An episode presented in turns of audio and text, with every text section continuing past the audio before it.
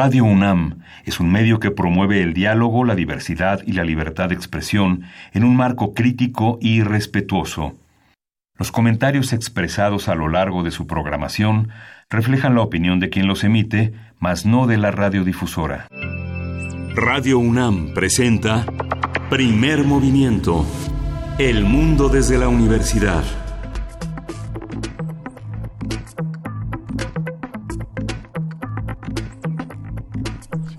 Hola, buenos días. Hoy es eh, martes 14 de enero y son las 7.05 de la mañana aquí en la Ciudad de México. Estamos aquí en la cabina de Radio UNAM en primer movimiento. Berenice Camacho, buenos días. Hola, muy buenos días. Miguel Ángel Quemain, así es, dándoles la bienvenida a esta emisión, martes 14 de enero, 7.05 de la mañana.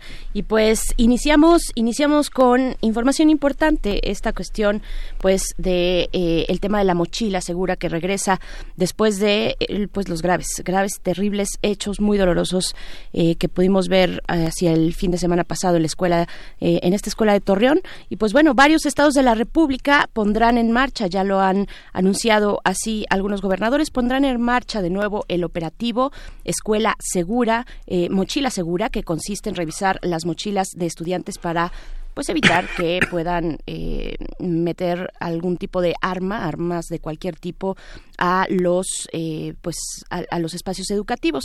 Es una política pública que se puso en marcha desde 2017, pero pues según varios especialistas pues no se ha demostrado su efectividad, no se ha demostrado aún un impacto positivo y además algunos han dicho que atenta contra ciertos derechos y tan es así, tan es así que esta es la nota y es lo importante que la segunda sala de la Suprema Corte de Justicia de la Nación pues va a revisar esta política pública para determinar si es o no constitucional.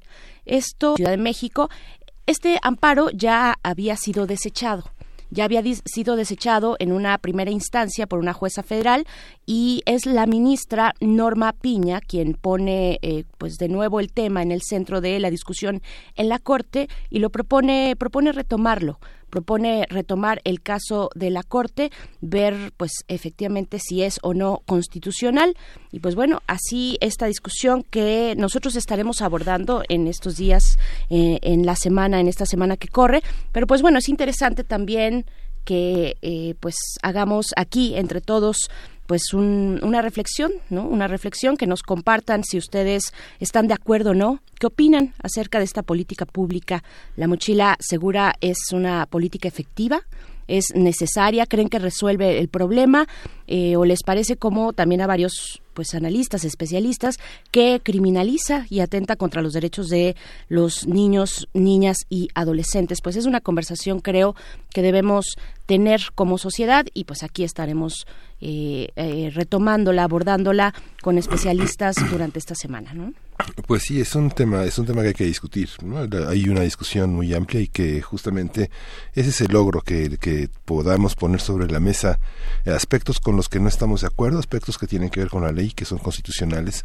Eh, decía Pascal que la verdad es una cuestión de latitud y que las mochilas también obedecen a cierta latitud. No es lo mismo una, una mochila en un lugar muy marginado, no sé, en Los Reyes, por ejemplo, o en Ticomán, que una en Polanco o en La Condesa. Yo creo que vale la pena revisar los contextos también a los que está sometida la ley y sus y sus matices ¿no?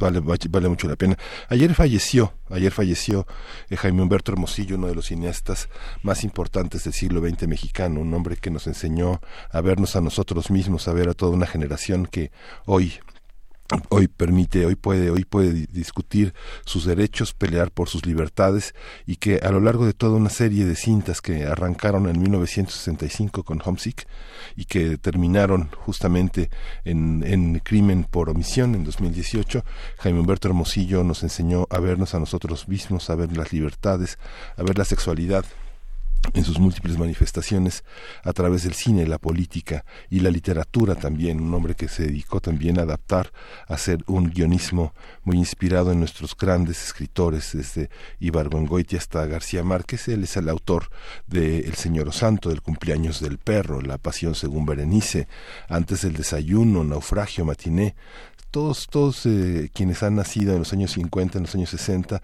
han, han vivido eh, todas estas películas, Amor Libre, María de mi Corazón, Las apariencias engañan, El Corazón de la Noche, Doña Linda y su hijo, en fin, La Tarea y La Tarea Prohibida.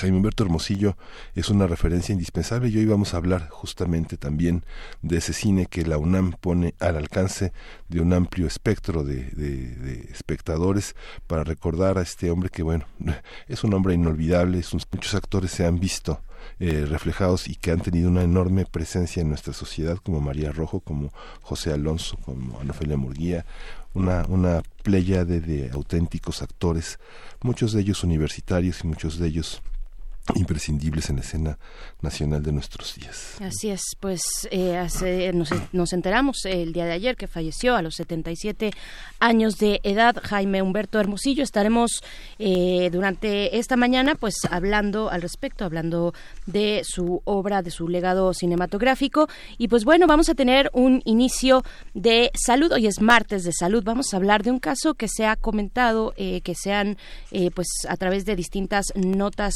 periodísticas un tipo de neumonía en China.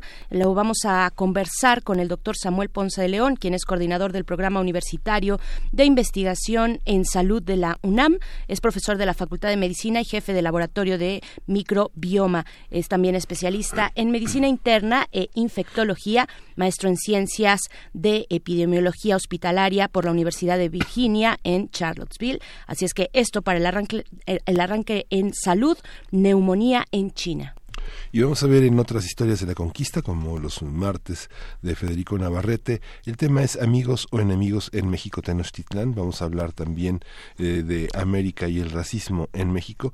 Federico Navarrete es historiador, antropólogo, investigador del Instituto de Investigaciones Históricas de la UNAM. También es escritor de diversos artículos, libros, novelas sobre la historia de los pueblos indígenas de América y de México. Así es, para nuestra nota nacional estaremos conversando sobre este proceso de transición en la Ciudad de México de la Procuraduría a la Fiscalía, también del nombramiento de Ernestina Godoy y pues bueno, de cómo está la situación de seguridad en esta ciudad. Vamos a comentarlo con Edgar Cortés, quien es defensor de derechos humanos, licenciado en Derecho, Filosofía y Ciencias Sociales, investigador del Instituto Mexicano de Derechos Humanos y Democracia. Vamos a tener también la nota internacional Venezuela, el comentario amplio que les debíamos de Eduardo Bueno León. El doctor Eduardo Bueno León es investigador del doctorado en estudios latinoamericanos de la UNAM y es analista político de América Latina. Y después de nuestra poesía necesaria en voz de Miguel Ángel Quemain, llega la mesa del día. Estaremos conversando con distintas especialistas acerca del segundo encuentro internacional Mujeres que luchan. Es un encuentro que ha sido convocado, bueno, ya va en su fue en su segunda edición convocado por mujeres zapatistas y que tuvo lugar hacia finales de el año pasado. Empezó el 27, fueron tres días, 27 de diciembre. Lo estaremos conversando con Eugenia Gutiérrez, quien es doctora en estudios mesoamericanos, profesora de la ENA y es autora de varios libros sobre temas de eh, temas prehispánicos. Es también feminista, integrante del colectivo Radio Zapatista y de la red La Caracola. También estará en esa misma mesa Luz María León Contreras, periodista en Rompeviento TV y licenciada en Filosofía por la UNAM. Y también nos acompañará Sofía García León, estudiante de licenciatura en Derecho aquí en esta universidad, integrante también de la red La Caracola. Sí, y vamos a tener para el cierre del programa la presencia de Jaime Humberto Hermosillo. Vamos a contar con el comentario de Hugo Villesmait, el director general de actividades cinematográficas de la UNAM, donde se encarga de la preservación y difusión de nuestro acervo, el acervo de la Filmoteca de la Universidad. Vamos a hablar de un ciclo que se inicia justamente a propósito de revisar el cine de Jaime Humberto Hermosillo y vamos a ir con música para, bueno, hay que dar la bienvenida a nuestros amigos de Chihuahua que también continúan con las heladas por allá en la Radio Universidad de Chihuahua en el 105.3, 106.9 y 105.7. Nos escuchamos de 6 a 7 de la mañana, hora de Chihuahua, y de 7 a 8, hora de la Ciudad de México. Vamos a ir con música, vamos a escuchar Bikowa de la orquesta Baobab, que es hecho en Dakar.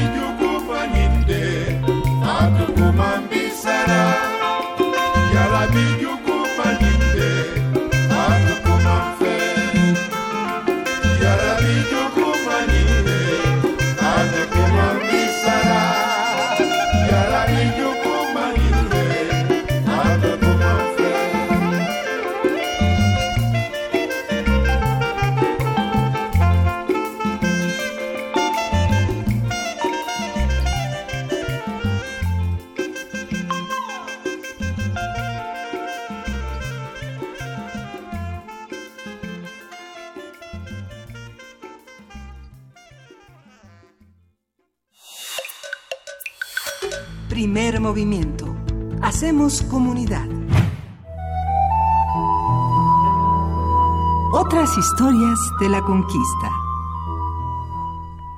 Científicos chinos identificaron un nuevo tipo de coronavirus causante de un brote de neumonía en Wuhan, en la provincia central de Hubei, que ha dejado 59 personas infectadas, de las cuales una falleció. De acuerdo con medios de ese país, los especialistas chinos obtuvieron toda la secuencia del genoma de este virus que hizo su aparición a principios de año. Ayer la Organización Mundial de la Salud confirmó un primer caso en Tailandia. Se trata de una mujer procedente de Wuhan que viajó a ese país. En un comunicado, la OMS pidió una vigilancia activa y una preparación continua en otros países. El organismo internacional espera que las investigaciones en China identifiquen el origen de este brote. Cuando apareció el virus, las autoridades chinas señalaron que se trataba de una nueva cepa de un coronavirus similar al que en 2002 provocó la epidemia del síndrome respiratorio agudo grave, mejor conocido como SARS por sus siglas en inglés. A partir de las notas sobre la llamada neumonía china, hablaremos sobre las características de esta cepa, de la forma en que se deben actuar, en que deben actuar las autoridades y sociedad también ante eventos como este y de la necesidad de privilegiar la información verificada. Para ello nos acompaña en la línea el doctor Samuel Ponce de León, quien es coordinador del Programa Universitario de Investigación en Salud de la UNAM, profesor de la Facultad de Medicina y jefe del Laboratorio de Microbioma. También es especialista en medicina interna e infectología, maestro en ciencias en epidemiología hospitalaria por la Universidad de Virginia en Charlottesville y le damos la bienvenida, doctor Samuel Ponce de León. Muy buenos días. ¿Qué tal? Buenos días, mucho gusto en estar con ustedes. Gracias, doctor. Igualmente, eh, pues para hablar de esta cepa eh, de, que, ha generado, que ha causado estos casos de neumonía en China, eh, ¿qué, podemos, ¿qué podemos decir de ella? ¿Qué sabemos hasta el momento? Ya anunciábamos en la introducción que se ha pues ya decodificado, digamos, la secuencia del genoma de este virus, pero ¿qué podemos saber? ¿Qué es lo que sabemos desde acá, desde este lado del mundo? Pues bueno, realmente no mucho más de lo que ya recién comentaron. Se trata efectivamente de un coronavirus que es nuevo. Eh, la identificación eh, de su genoma permite eh, encontrar una gran similitud con el coronavirus que es causa del síndrome respiratorio agudo y grave, que se parece en un alto porcentaje, más del 80%. Sin embargo, por sus características clínicas parece que no tiene las capacidades de transmisión que tenía el que conocimos como SARS. No hay hasta ahorita evidencias que hay una transmisión de persona a persona eh, y tiene una, en principio, aparentemente una letalidad relativamente baja. Ha fallecido solo una de las personas que se demostró con infección. claro. Eh, sí, sí, adelante. Sí, doctor. No, pues eh, básicamente mantener eh, la vigilancia que han establecido las autoridades chinas es primordial. Eh, se supone que las enfermedades empezaron a ser reconocidas a durante el mes de diciembre. Quizás venían ocurriendo de tiempo atrás para que pudieran caer en cuenta de lo que estaba sucediendo. ocurrió afortunadamente en un sitio en donde hay un gran desarrollo en sus capacidades de diagnóstico de laboratorios de patógenos eh, significativos, tiene un laboratorio de, de estudios de este tipo muy importante. Eh, el hecho es que lo pueden identificar, yo pensaría que rápidamente eh, establecen un cuadro clínico, pues básicamente de una neumonía por virus, estudiaron otros muchos posibles patógenos y los descartaron hasta llegaron a la conclusión de que era una neumonía de causa desconocida, finalmente demuestran que es un coronavirus nuevo eh, y se mantienen pues la, vigilancia de los casos. La autoridad lo que hizo localmente fue primero desde luego atender a todos los enfermos que tuvieran un, cuadro similar, cerrar el mercado que esté asociado a la contaminación de los casos, que es un mercado de pues en donde hay animales vivos de muy diversas eh, variedades eh, y a partir de entonces entiendo que no han encontrado nuevos casos de la infección. Como ya señalaban, solo un caso internacional en Tailandia y es un poco lo que se sabe hasta ahorita. El caso sí da uh, buena cuenta de lo que se debe de hacer en este tipo de situaciones, en donde aparece una enfermedad clínicamente significativa, y los servicios clínicos dan la alerta para que se haga un estudio mucho más intensivo de lo que está ocurriendo desde el punto de vista epidemiológico y también a nivel de biología molecular para identificar las causas. Y entonces a dar un aviso a la autoridad regional, desde luego a la autoridad mundial, para que mantenga una vigilancia de cómo se van sucediendo las cosas y hacer intervenciones si fuera necesario en algún momento. Es un poco lo que ha seguido esta ruta crítica hasta el momento. ¿Un coronavirus qué es? Pues es un pequeño virus de eh, RNA, es un ácido nucleico que tiene una cobertura superficial, es un virus relativamente grande, se transmite básicamente por contacto, eh, un pequeño microorganismo capaz de producir enfermedades. Y hace un momento también, doctor Samuel nos comentaba, pues este parecido con el SARS, este parecido en un 80%. Nos decía, ¿cómo se manifiesta este nuevo coronavirus, esta neumonía eh, en, que, ha aparecido en China? ¿Cómo se manifiesta? ¿Cómo se, pues ¿Cuál es el diagnóstico? aparentemente como un eh, cuadro respiratorio agudo con malestar general, dolores eh, musculares, fiebre, eh, catarro, una, ah, moco fluido, tos, malestar general que se agrava y empieza a haber datos de falla respiratoria, tos eh, intensa con falta de aire, eh, y eso es lo que lleva finalmente a los pacientes al hospital, en donde se hacen los estudios correspondientes y demuestran que tienen algunas opacidades en su estudio de imagen eh, del tórax y se ingresan para estudio, tratamiento y apoyo. Este es el cuadro clínico de los pacientes con neumonía por este cuadro de nuevo coronavirus. claro, y es por contacto entonces el contagio. ¿Cuál es, por contacto con algún eh, factor que es el que eh, lo, lo transmite, posiblemente algún animal, como ha sido el caso de los otros dos coronavirus que tienen mm. asociado un cuadro clínico eh, significativo, como sería primero el caso del SARS 2002-2003, con una gran capacidad de contagio, se diseminó rápidamente ah, por múltiples países y tuvo una mortalidad que llegó a un poco más de 800 casos ah, aproximadamente.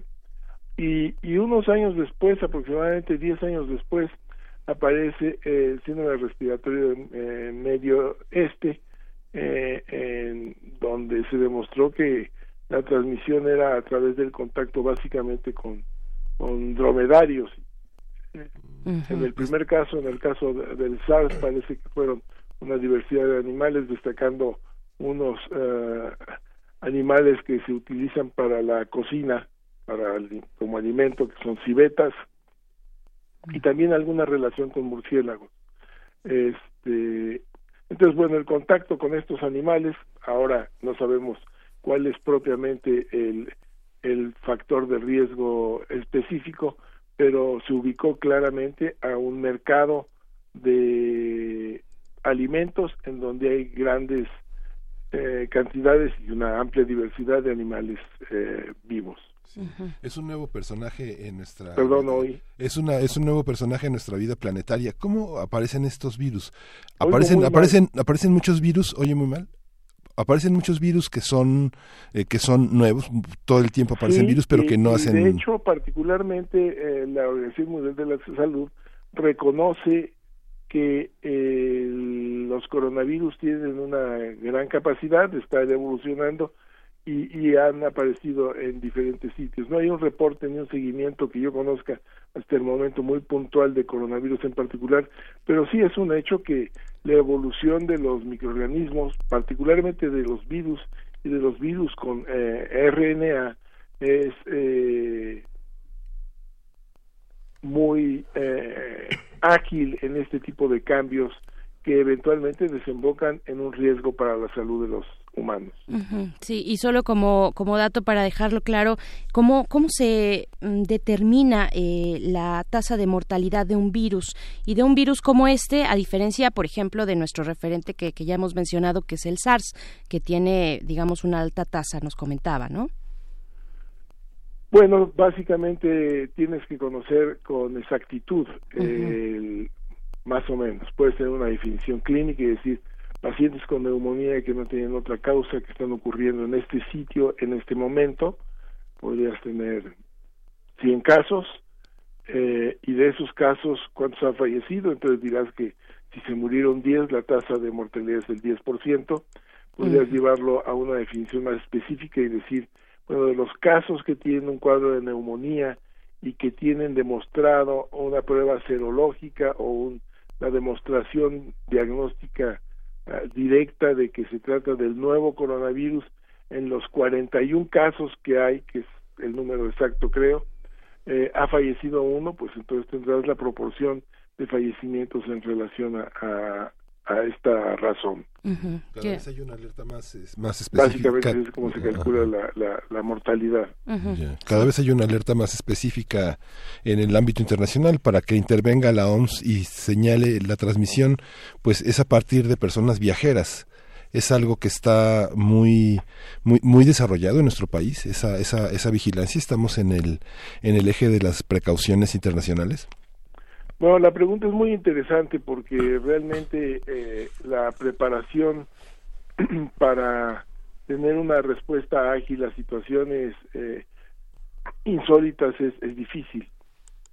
El reglamento sanitario internacional eh, tiene como propósito precisamente tratar de mantener un sistema de información organizado que permita detectar esto pues lo más tempranamente posible. ¿Qué tan capacitados están los países para responder oportunamente? Es eh, pues ciertamente muy variable y hay un análisis reciente de John Hopkins en donde destaca que la gran mayoría de los países no tiene un sistema suficientemente desarrollado para responder rápidamente. Eh, hay un pequeño grupo de pacientes, no más allá de, de, perdón, no de pacientes, de países, no más allá de 12 o, o, o 15 países que tienen un sistema bastante bien estructurado, pero la gran mayoría no lo tiene, no mantiene un buen sistema de vigilancia. Y aquí esto nos llevaría realmente a que esto no puede ser independiente y que tiene que estar comprendido en un sistema de salud muy eh, bien estructurado, que no es el caso de lo que tenemos actualmente aquí en el país hoy por hoy, porque para tenerlo necesitas un sistema de atención primario muy, eh, digamos, sólido, eh, amplio, suficiente, eficiente, para que eventualmente, si ocurre esto en un mercado de eh, Torreón, Coahuila, el, hospital y los servicios de atención primarios den cuenta de que está ocurriendo algo insólito.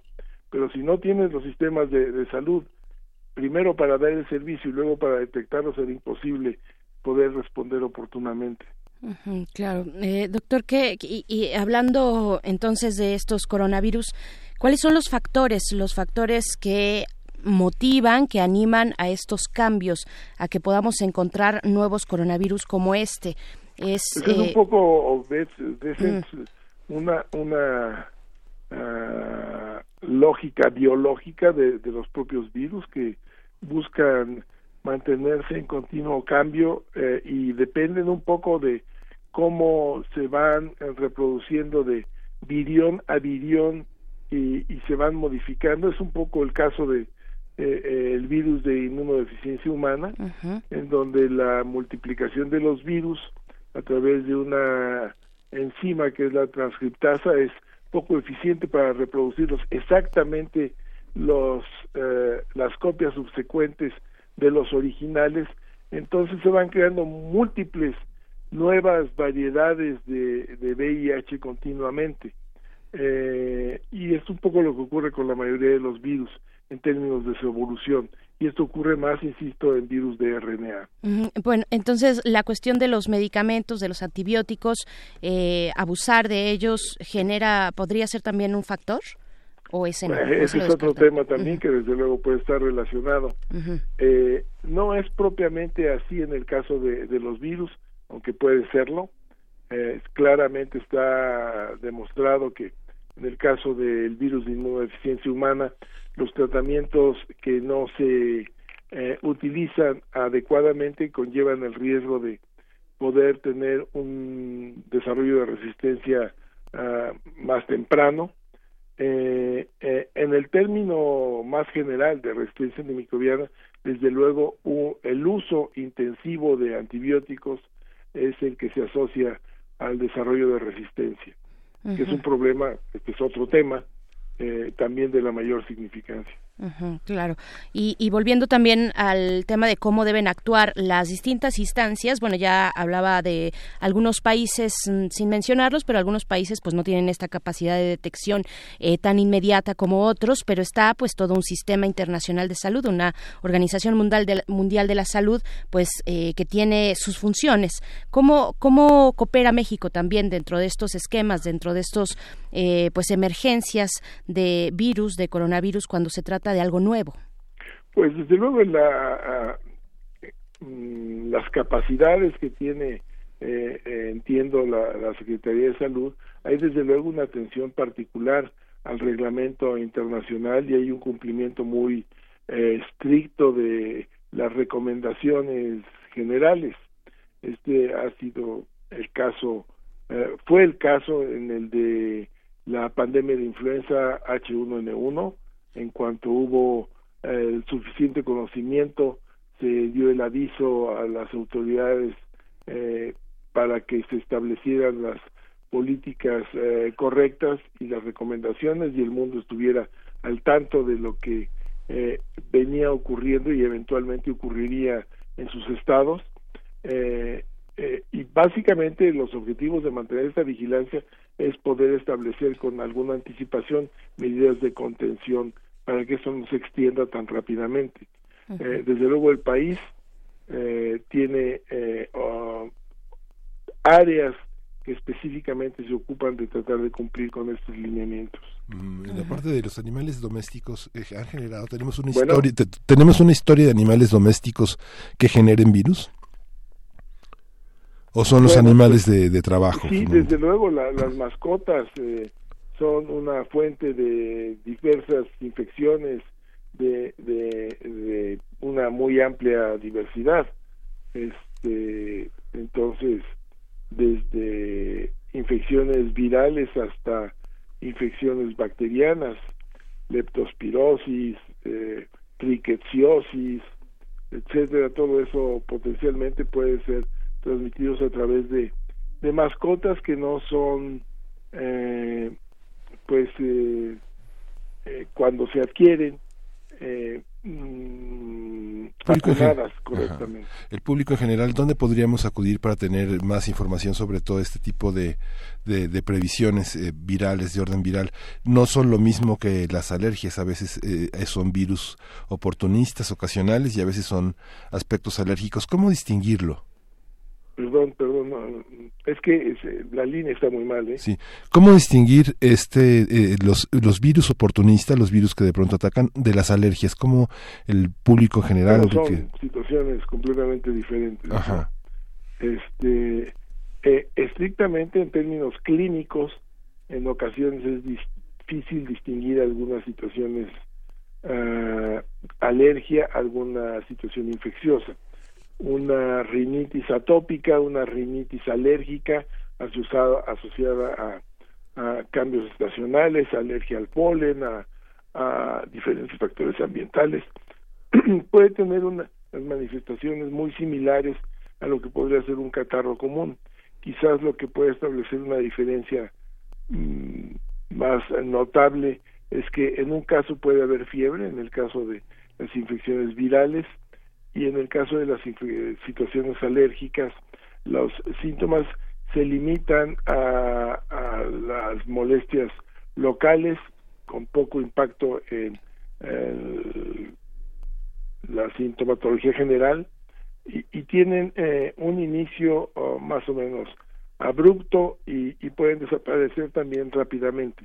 este, claro que hay periodos que se pueden extender y realmente para diferenciarlos hay que hacer un estudio clínico correcto claro, estamos, les recordamos para aquellos que se suman a esta transmisión que estamos conversando con el doctor Samuel Ponce de León acerca de esta identificación de un nuevo coronavirus, ya nos dice él, un nuevo coronavirus eh, causante de neumonía en China. Y, bueno, eh, doctor Samuel Ponce, siempre, bueno, en muchas ocasiones y tal vez inspirados por la ciencia ficción, por la cinematografía, pues podemos eh, tener ciertas alarmas cuando se anuncia y cuando vemos información o algunas notas que tal vez no son tan certeras sobre cuestiones como esta, podemos prender nuestras alarmas, pero ¿cómo, cómo tendríamos que reaccionar? ¿Cuáles son las medidas que hay que tener? Eh, ¿cómo, cuál, ¿Cuál es el comportamiento, digamos, frente a este tipo de notas, este tipo de información? Básicamente, seguir las eh, recomendaciones que va haciendo la autoridad eh, global, que en este caso sería la Organización Mundial de la Salud. Actualmente eh, en Asia, los países vecinos a China, desde luego han mantenido una vigilancia expectante de lo que está ocurriendo. En algunos sitios se han establecido algunos sistemas de detección de fiebre en los aeropuertos. Eh, esto puede tener alguna utilidad cuando los viajeros vienen directamente de la ciudad en donde están ocurriendo los casos. Eh, más allá de esto es, es poco lo que se hace más que mantener la vigilancia de cómo van sucediéndose los casos y cómo van ocurriendo las transmisiones y en dónde están ocurriendo. Por último, sí, sí, afortunadamente se ha hecho ya el estudio genómico del virus y se puede contar en muy breve tiempo con métodos de diagnóstico muy específicos. Eh, entonces, esto desde luego facilita la, vigilancia.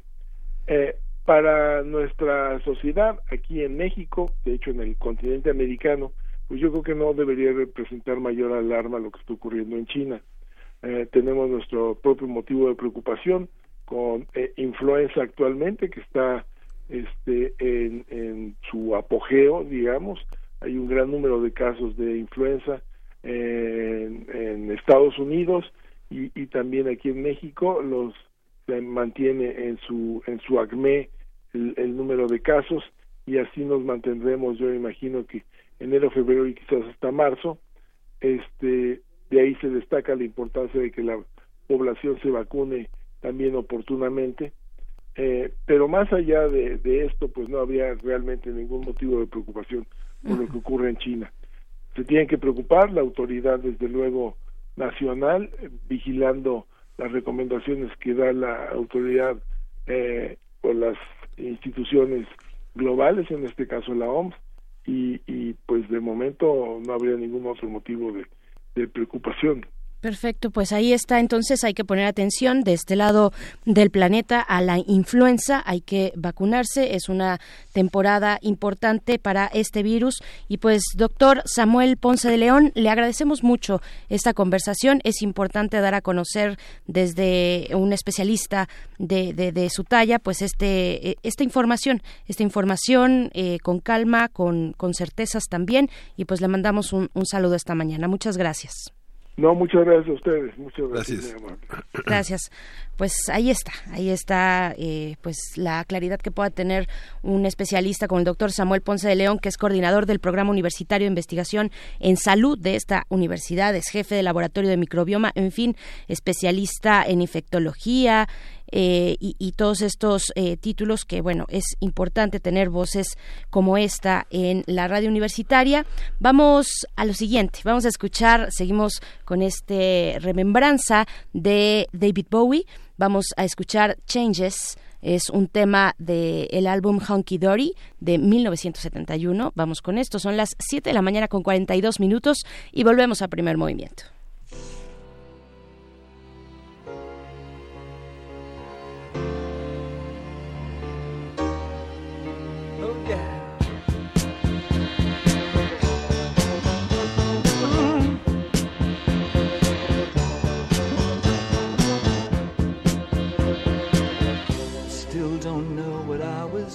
Waiting for, and my time was running wild, a million dead end streets, and every time I thought I got it made, it seemed the taste was not so sweet. So I turned myself to face me, but I've never caught a glimpse of how the others must see the faker. I'm much too fast to take that test. Changes. Turn and face the strain. Changes. Don't wanna be a richer man. Changes. Turn and face the strain. Changes. It's gonna have to be a different man.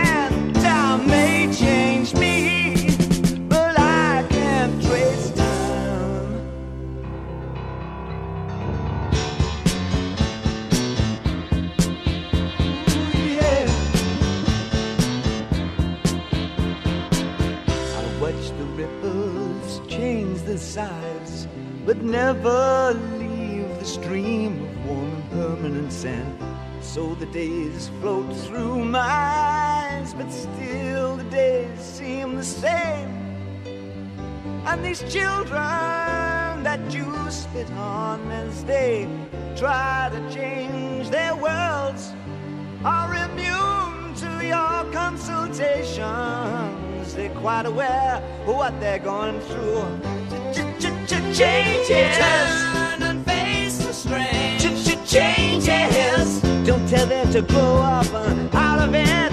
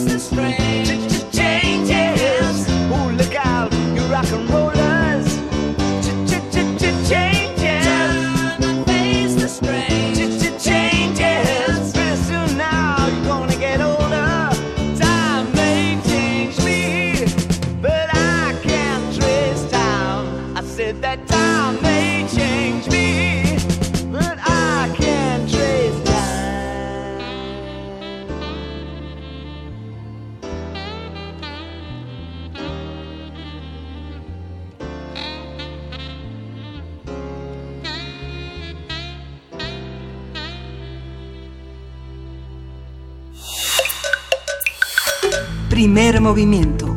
Hacemos comunidad. Otras historias de la conquista.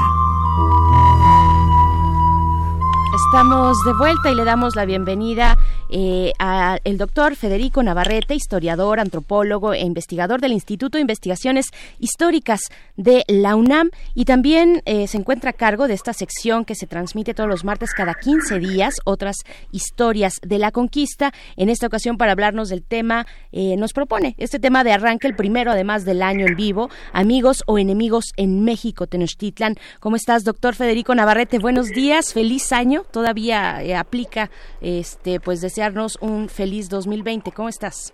Hola, ¿cómo estás? Dice, feliz año a ustedes también. Es un estar de vuelta. Hola, Miguel Ángel. Hola, Federico, ¿cómo estás? Hola, pues. Todo lo pues mejor para 2020 y pues este en este nuevo año pues continuaremos nuestro recuento de los eventos de hace 500 años que corresponderán a 1520 justamente. Así es. Bueno, para aquellos que no han escuchado, decir que todo el semestre pasado, que ya llevamos un, un buen rato, un largo tramo recorrido de tu mano, dándonos esta información de lo que ocurrió hace 500 años aquí en el México Tenochtitlan en aquel momento y ahora para hablar de los amigos o enemigos en este lugar.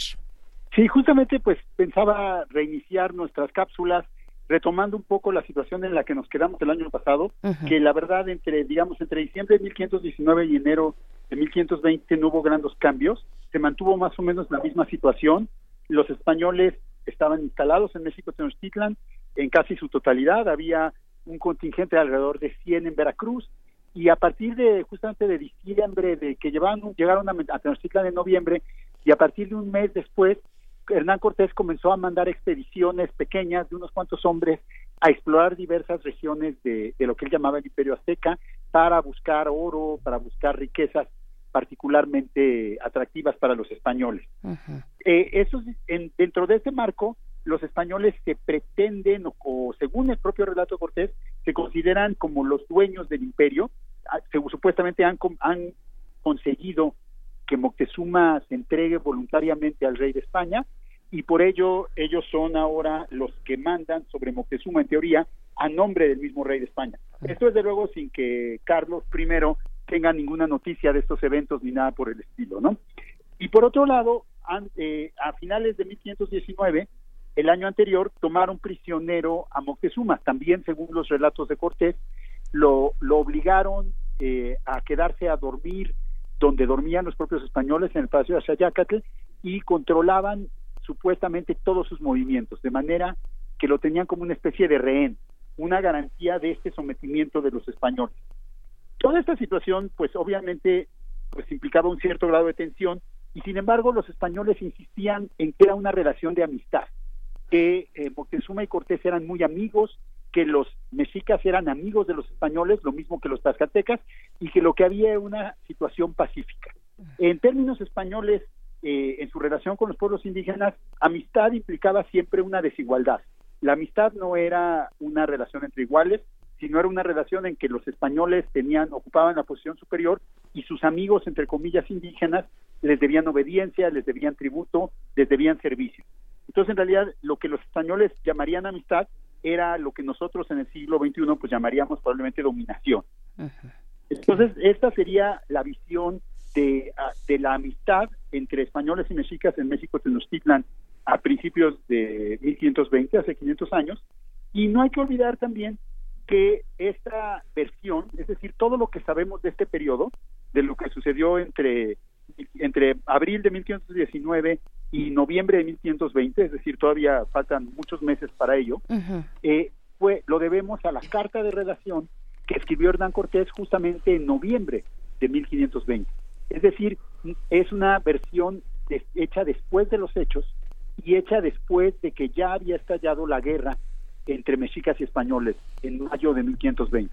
Entonces, eh, realmente eh, lo que muy probablemente Cortés en esta narración que realiza posteriori enfatiza la amistad con Moctezuma y enfatiza el carácter pacífico de la presencia española en, en México para culpar a los mexicas de haber roto esa paz y para justificar lo, lo, que él, lo que él define como el castigo que le va a dar a los mexicas, es decir, la guerra que va a hacer para, para tomar y destruir México-Tenochtitlan.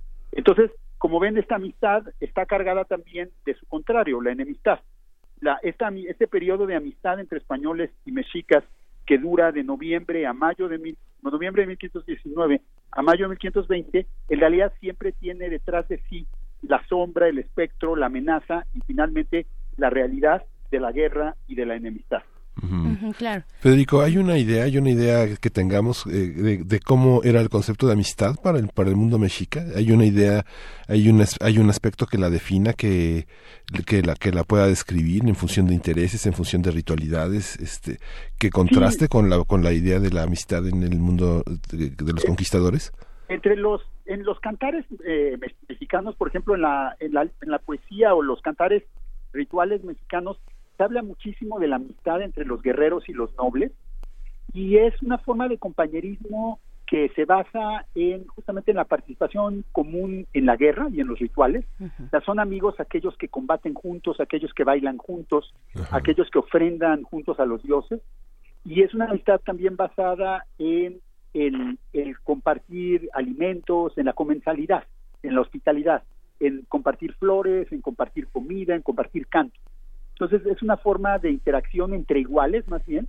Aquí claramente es una visión elitista de la amistad que hay en estos cantares, de lo que se habla es de la amistad entre los nobles, no entre la gente del pueblo, digamos, y es una amistad que se cultiva, es una relación interpersonal alrededor de justamente de participar en, rituales y, en guerras. este, es una amistad en ese sentido quizá más, original, más horizontal que, que la visión española, y sobre todo parte de tener elementos en común, mientras que la amistad española parte más bien de la diferencia que hay entre indígenas y españoles y de la supuesta superioridad de los españoles. Más allá, desde luego, de las nociones que los propios españoles tendrían de amistad entre ellos mismos, que es una cosa diferente, es una relación personal y no política, ¿no? Por supuesto. Y finalmente, bueno, ya nos, nos decías, Federico Navarrete, pues no es que entre diciembre, digamos, y enero, o entre finales de noviembre y diciembre del año pasado, que estamos hablando finalmente de 1519, hace 500 años, estamos haciendo este recuento, esta bitácora, pues eh, se va, se va eh, describiendo la, la relación, ¿no? La relación es la antesala de una relación que desembocaría ya en la guerra hacia mayo de 1520. Hay muchos elementos importantes en esta convivencia hay momentos también, eh, no solamente elementos que van definiendo pues el perfil de cada una de las culturas, sino también eh, es momentos muy específicos en los que tuvieron la oportunidad y tuvimos la oportunidad nosotros ya ahora de conocer estas estas crónicas, ¿no? Eh, los paseos por la ciudad, por los mercados, por el templo mayor, en fin, todos estos momentos que nos dan esos visos de lo que de cómo pudo haber sido esta relación, ¿no?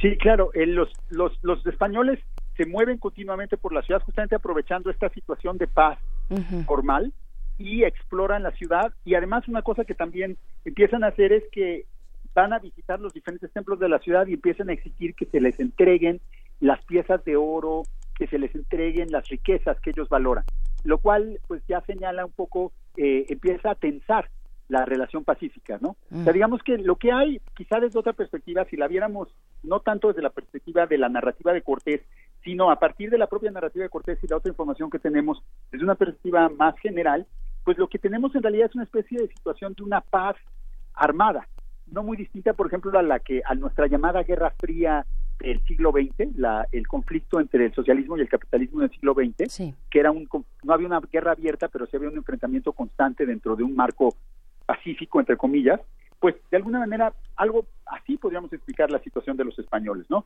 Los españoles en realidad en la Ciudad de México, entre México y Tenochtitlan, están rodeados y están neutralizados. Están completamente, son 500 a 800, 700 personas eh, rodeadas por cientos de miles de, mexicas, entre ellos pues decenas de miles de guerreros. Los españoles vienen acompañados por algunos de sus aliados tlaxcaltecas y de otros pueblos, pero ellos no, no son tantos. O sea, los mexicas no permitieron que entraran más allá de unos centenares de aliados indígenas y en realidad eh, todos están atrapados entre en una ciudad inexpugnable. O sea, ellos saben que los mexicas pueden cerrar en cualquier momento las calles, que los mexicas pueden clausurar las calzadas y aislar la ciudad e impedirles huir de la ciudad, que es una isla que está rodeada de agua, y que en realidad eh, pues están a merced de los propios mexicas, ¿no? O sea, que realmente, más allá de, del hecho de que por eso también toman eh, prisionero a Moctezuma, porque es una garantía, en teoría, de que de no ser atacados.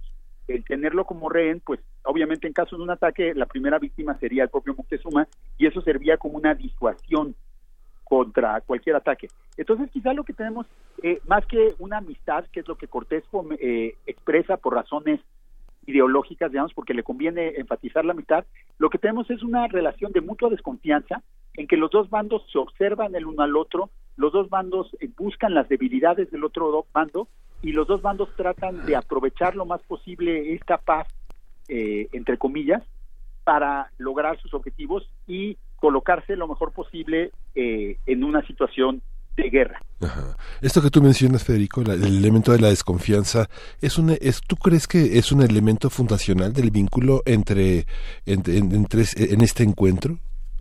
Pues mira, sí, no, porque obviamente hay desconfianza y desconocimiento, sobre todo cuando hay hostilidad, pero no hay que olvidar que para estas alturas los españoles ya han ido consolidando relaciones de alianza y de intercambio y de amistad con otros pueblos indígenas, los tlaxcaltecas, la gente de Zempoala, los de Texcoco, los de Chalco, y que ahí parece haber bastante menos desconfianza que en el caso de, de, los aztecas o los mexicas, ¿no? O sea, Cortés desde un principio afirmaba que él quería dominar a los aztecas. Entonces ya desde un principio allí hay una relación de adversariedad.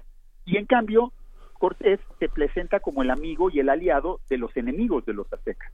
Entonces ahí hay menos razones para desconfiar, ¿no? O sea, yo creo que más bien la, desconfianza parte pues de la del hecho de que hay hay amenazas en el aire, de que hay una rivalidad clarísima entre españoles y mexicas y que los dos bandos quieren evitar el conflicto armado en este momento porque a ninguno de los dos les conviene, pero de alguna manera los dos bandos saben y esperan, no de tener esperanza, pero sí de tener la expectativa que, que la guerra de, tendrá que estallar en algún momento de eso hablamos de la tensa calma que precede y que anuncia la tormenta. Y pues bueno, te agradecemos mucho, querido Federico Navarrete. Invitamos, como siempre, a quienes nos escuchan a que puedan visitar este sitio de noticonquista.unam.mx. En, este, en esta ocasión, bueno, nos dejaron con el tema de la vida en la ciudad, un poco de lo que estamos hablando también, o mucho de lo que hablamos. En este caso, el mercado de Tlatelolco y la cocina antropofágica. Pues bueno, ahí está. Y ponen, ponen además 10 de diciembre de 1519, 13 caña, 1 caña. Ponen también. Sí, esta es la última entrada del año pasado. Ya eh, en, en, este mes reanudaremos ya con las entradas de, de 1520, 2020. Vale mucho la pena, vale mucho la pena ver esta entrada y, y, entradas anteriores también y todo el material que ustedes a través de eh, pues este sitio en el Instituto de Investigaciones Históricas pues nos, nos dejan aquí este repositorio interesante, esta crónica de lo que sucedió hace 500 años. Te agradecemos mucho, querido Federico Navarrete, te mandamos un abrazo. Un abrazo, hasta luego. Bien, pues aquí seguimos, ya estamos despidiéndonos, son las 7.59, despidiéndonos de esta hora y de la Radio Universidad allá en Chihuahua. Gracias por sintonizarnos, se quedan con su programación habitual allá en el 105.3, el 106.9 y el 105.7. Nosotros seguimos en el 96.1 de FM y vamos a ir con, con una cápsula. Nos vamos a despedir con una cápsula inaugural de Jesús Pacheco, justamente a partir de un libro, eh, de una investigación de la universidad que se llama Teatro de Maravillas. Es la vida en la Ciudad de México durante la época virreinal que escribió Marta Fernández. Así es, esto es un guion, una adaptación de Jesús Pacheco, el montaje y la edición de Uriel Gámez y Adenir Martínez. Vamos a escuchar. Teatro de Maravillas. La vida en la Ciudad de México durante la época colonial. Escrito por Marta Fernández, UNAM 2018. ¿Cómo era la Ciudad de México? La Ciudad de México es una de las ciudades más emblemáticas de la época de la colonia española en el continente americano. La caída de Tenochtitlán y el proyecto arquitectónico posterior marcaron sin lugar a duda las relaciones sociales entre los habitantes de la nueva ciudad. Hoy hablaremos del proyecto arquitectónico y de algunos lugares emblemáticos de la Ciudad de México, en un territorio en donde la tierra y el agua estaban en completa convergencia comienza el primer viaje de esta serie para poder conocer a esta ciudad desde sus comienzos.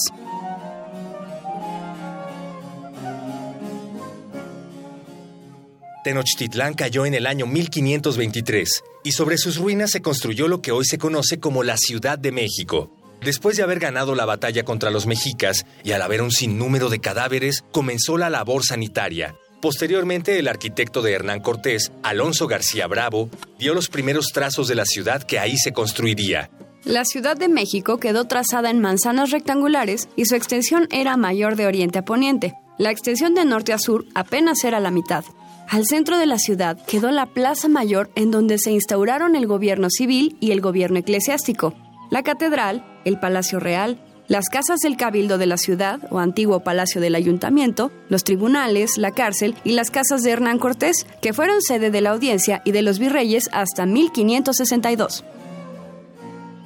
La ciudad respetó los límites con algunos barrios indígenas como San Juan Moyotla, Santa María Cuepopan, San Sebastián Atzacoalco y Soquiapan. Algunas de las entradas a la ciudad son la Calzada de la Piedra, hoy conocida como Los Misterios, Tacuba, Otlacopan e Iztapalapa. Como la ciudad fue construida en medio de dos lagos, el comercio abundó sobre lanchas y canoas que provenían de los barrios indígenas que rodeaban el territorio de la ciudad. A la Ciudad de México se le conoció como la Venecia de América por su construcción en medio de dos lagos. La ciudad contaba con puentes y canales que posibilitaban el tránsito dentro de la ciudad en carruaje o en canoa. El proyecto arquitectónico con el que inició la construcción de la Ciudad de México era innovador para la visión europea, pues las calles y sus dimensiones eran muy diferentes a las ciudades del viejo continente. Las calles que se construyeron eran más amplias y largas, el diseño de la ciudad era ordenado y en forma de un cuadrado que permitía visibilizar el horizonte a través de sus calles. La ciudad estuvo llena de lugares donde el comercio y la sociedad se reunían cotidianamente. Es por ello que algunas plazas de la ciudad eran más grandes y se mantuvieron con el paso de los años. Estas plazas están llenas de cultura y pasado, situadas en lugares donde las diferentes clases podían convivir la Plaza Mayor y la Plaza de Santo Domingo fueron las dos plazas más importantes de la ciudad. La Plaza Mayor, hoy conocida como Zócalo, fue construida entre la Catedral, el Palacio de Ayuntamiento y el actual Palacio de Gobierno. Alrededor de la plaza habían tres mercados, uno de alimentos, el Mercado Parián y Baratillo, un mercado donde se vendían objetos usados, Además, a un costado del ayuntamiento había un mercado de flores y al poniente de la plaza estaba el portal de mercaderes, donde se comerciaban sedas y algunas mujeres vendían frutas y verduras. La plaza de Santo Domingo, por su lado, pertenecía a los frailes predicadores que en 1527, por medio de una cédula real, reclamaron el terreno donde se construyó su convento y reclamaron la propiedad de algunos solares. Alrededor de esta plaza estuvo el Tribunal del Santo Oficio de la Inquisición, la aduana y portales ocupados por evangelistas en el siglo XIX. En esta plaza, además se realizaron juicios públicos y contaban con capillas que se llamaban humilladeros, donde se practicaban los castigos correspondientes por faltas a la iglesia.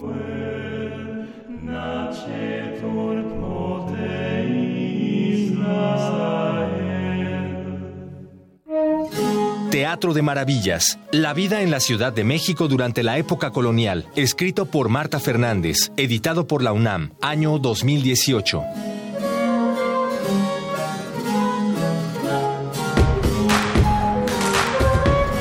Queremos escucharte.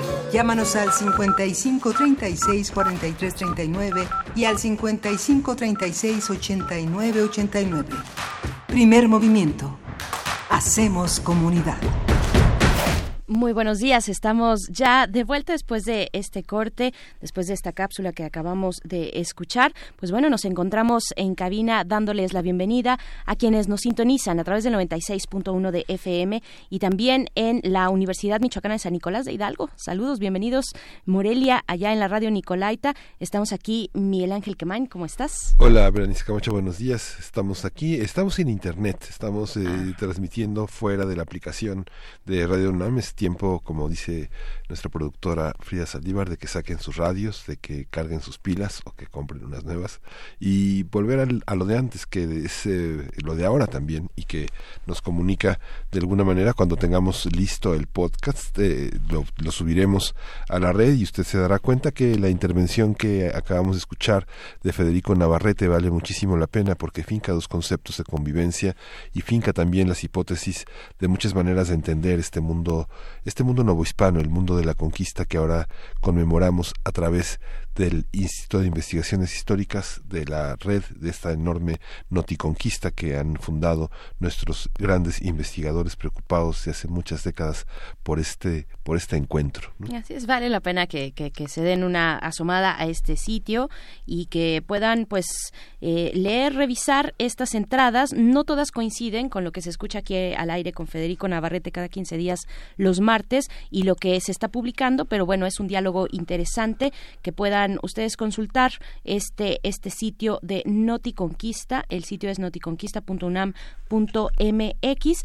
Y pues bueno, un poco con el anuncio que ya dabas, Miguel Ángel, es un poco eh, un anuncio eh, absurdo decir que no estamos transmitiendo por Internet, eh, pues aquellas personas que nos escuchan por Internet, pues en esta ocasión no nos escuchan y solo nos estamos dirigiendo a aquellos que están sintonizando su radio, así a la vieja usanza en el 96.1 de FM y en el 800 160 de AM también, pues bueno, tenemos estas dificultades técnicas con la red que, que, bueno nos han eh, pues separado un poco de, de, de, nuestros radioescuchas cotidianos a través del espacio digital. Pero seguimos seguimos aquí y tendremos una hora muy interesante. Lo que sigue también es esta conversación. En unos momentos más con Edgar Cortés defensor de derechos humanos.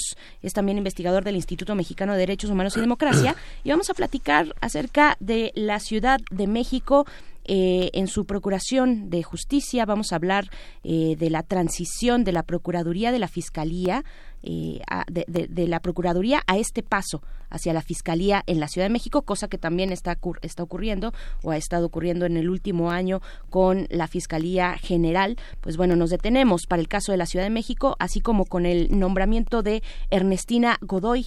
Vamos a tener esto en nuestra nota nacional en unos momentos más. Y vamos a hablar de Venezuela. Han pasado muchas cosas en Venezuela, siguen pasando muchas cosas eh, políticas, porque Venezuela es un país muy rico que con todo y las vicisitudes como nos pasa a nosotros, sigue creciendo, siguen produciéndose y lo vamos a ver en la poesía necesaria que justamente el marco de Venezuela permite, permite celebrar los 90 años de uno de los más grandes poetas del siglo XX venezolano que junto con Eugenio Montejo, Rafael Cadenas es uno de los grandes poetas que vamos a escuchar. Vamos a escuchar un fragmento que en nuestro material de lectura, en el, en el número 189, dedicado por, escrito por Julio Ortega, tenemos la presencia de este gran poeta Rafael Cadenas. Así es, pues bueno, un, un saludo también a quienes nos escriben en redes sociales. Está aquí Selene Velázquez, Laura también en Twitter, Rosario Martínez. Es una lástima porque muchos nos están diciendo no se escucha la aplicación de Radio UNAM y tampoco en plataformas digitales. Sí, estamos ya atendiendo esa cuestión. Les mandamos saludos, les agradecemos su comprensión. Silvia G. García también está por acá, Roberto Cerriva, Carmen, Carmen Valencia, Gabriel del Corral, que además nos dice en esta pregunta que lanzábamos o en esta serie de reflexiones sobre la política pública de la mochila segura después de los eventos trágicos en Torreón, pues él nos dice, Gabriel del Corral, dice, nos sorprendería todo lo que puede, se puede encontrar en una mochila, dice, buenos días, baja educación y cultura hace que se tome la medida de la mochila segura. Está, la está, está bien la medida, no es la solución, pero ayuda. Pues bueno, ahí está este tema al que le tenemos que entrar todos y todas. Nosotros aquí desde Primer Movimiento en estos días estaremos pues conversando también al respecto. Sí, y es que la gente se baja del coche llega a la oficina, sintoniza la, en internet y, y bueno, les prevenimos que si se baja del coche y es, viene escuchando y trata de encontrarnos en internet, pues no lo va a encontrar no nos va a encontrar. Esperemos que esto se solucione rápidamente. Les estaremos avisando aquí a través del 96.1 de FM. Vamos ahora sí con lo siguiente, que es nuestra nota nacional. No se olviden de mandarnos sus comentarios. Este tema de la mochila segura, arroba Movimiento en Twitter, Primer Movimiento UNAM en Facebook. Y vamos ahora sí con la nota nacional. Primer movimiento. Hacemos comunidad. Nota Nacional. El viernes pasado, Ernestina Godoy Ramos tomó posesión como titular de la Fiscalía General de Justicia de la Ciudad de México para un periodo de cuatro años.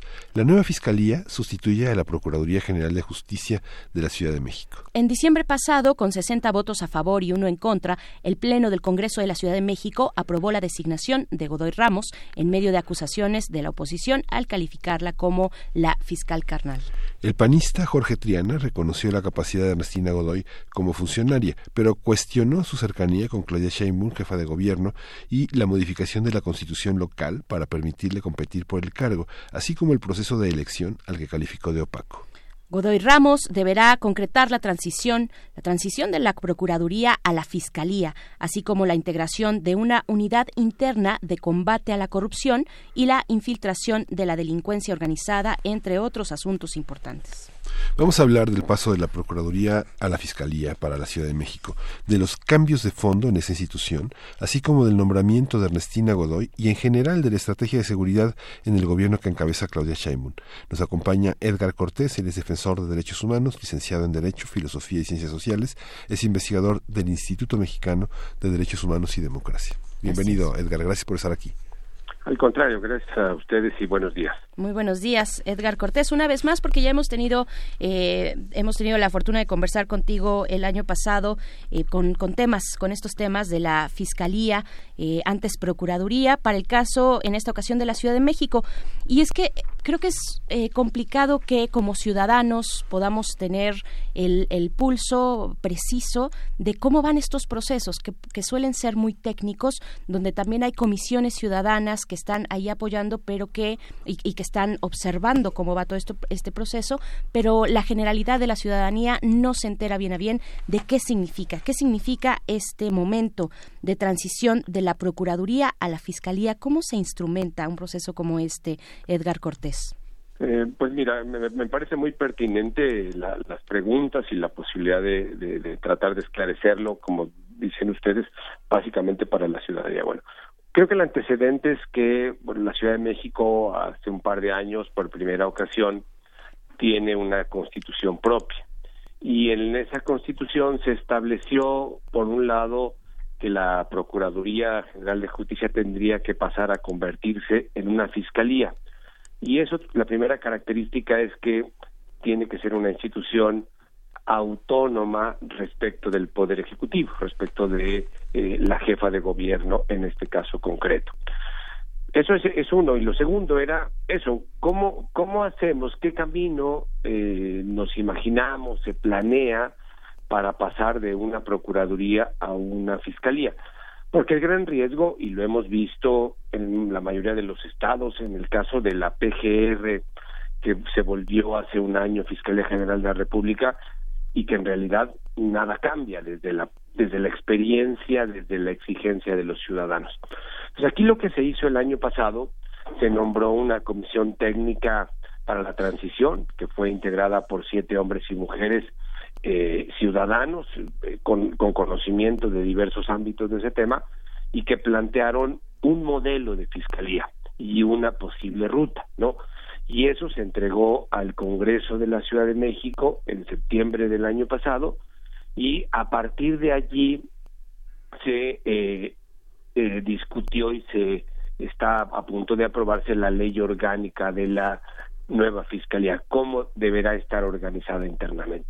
Entonces, ¿dónde estamos en este momento? Yo diría, estamos en realidad arrancando el proceso de transición, ¿no? Ese viernes, este evento que ustedes refieren del viernes pasado, digamos, fue el acto formal para decir arrancamos, eh, damos los primeros pasos en esta transición. Y eso va a suponer tener que cambiar muchísimas cosas de cómo funciona la fiscalía. ¿Como cuáles? Bueno, una muy importante es que no se vuelva una tortura para un ciudadano o una ciudadana ir a presentar una denuncia. Actualmente el promedio son cuatro horas o más para presentar una denuncia. Y luego hay que regresar para lo que llaman ratificarla, lo cual es un trámite absurdo.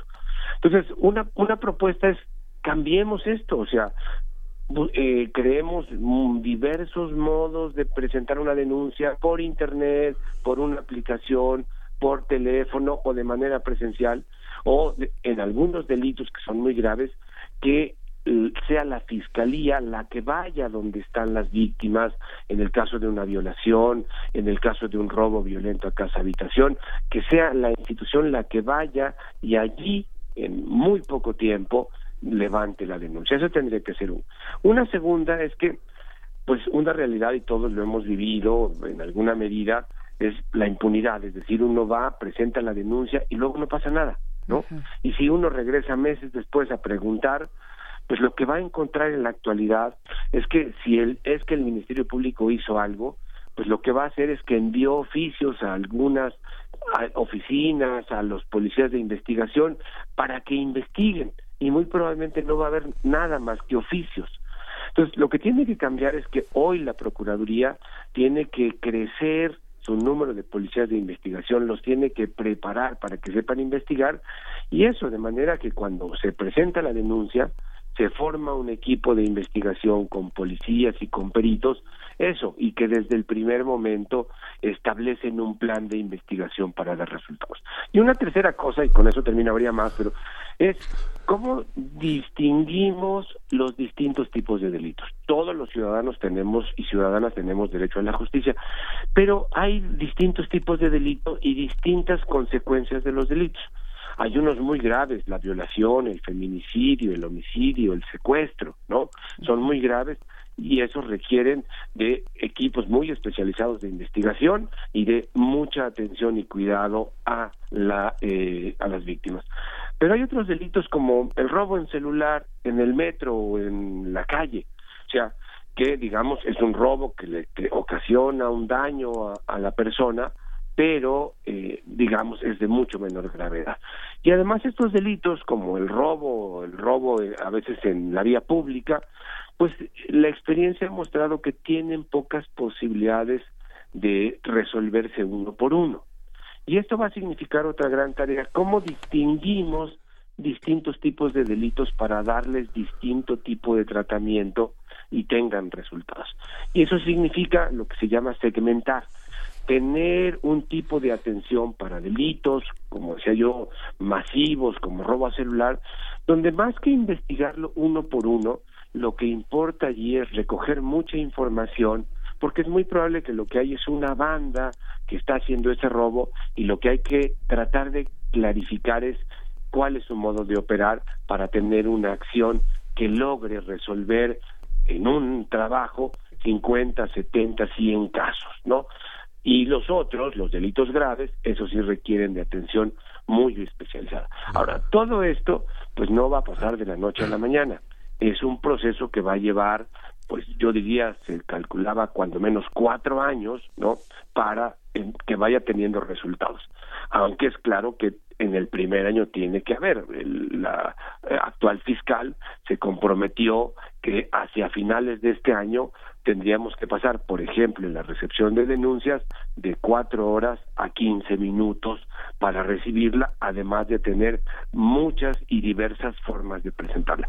Entonces, pues yo diría que el proceso es eso, un camino de, de una institución que hoy tiene muy poca capacidad de investigación, que tiene muchos problemas, que tenemos un índice de impunidad muy alto, hay que dar pasos para realmente cambiar efectivamente esa institución.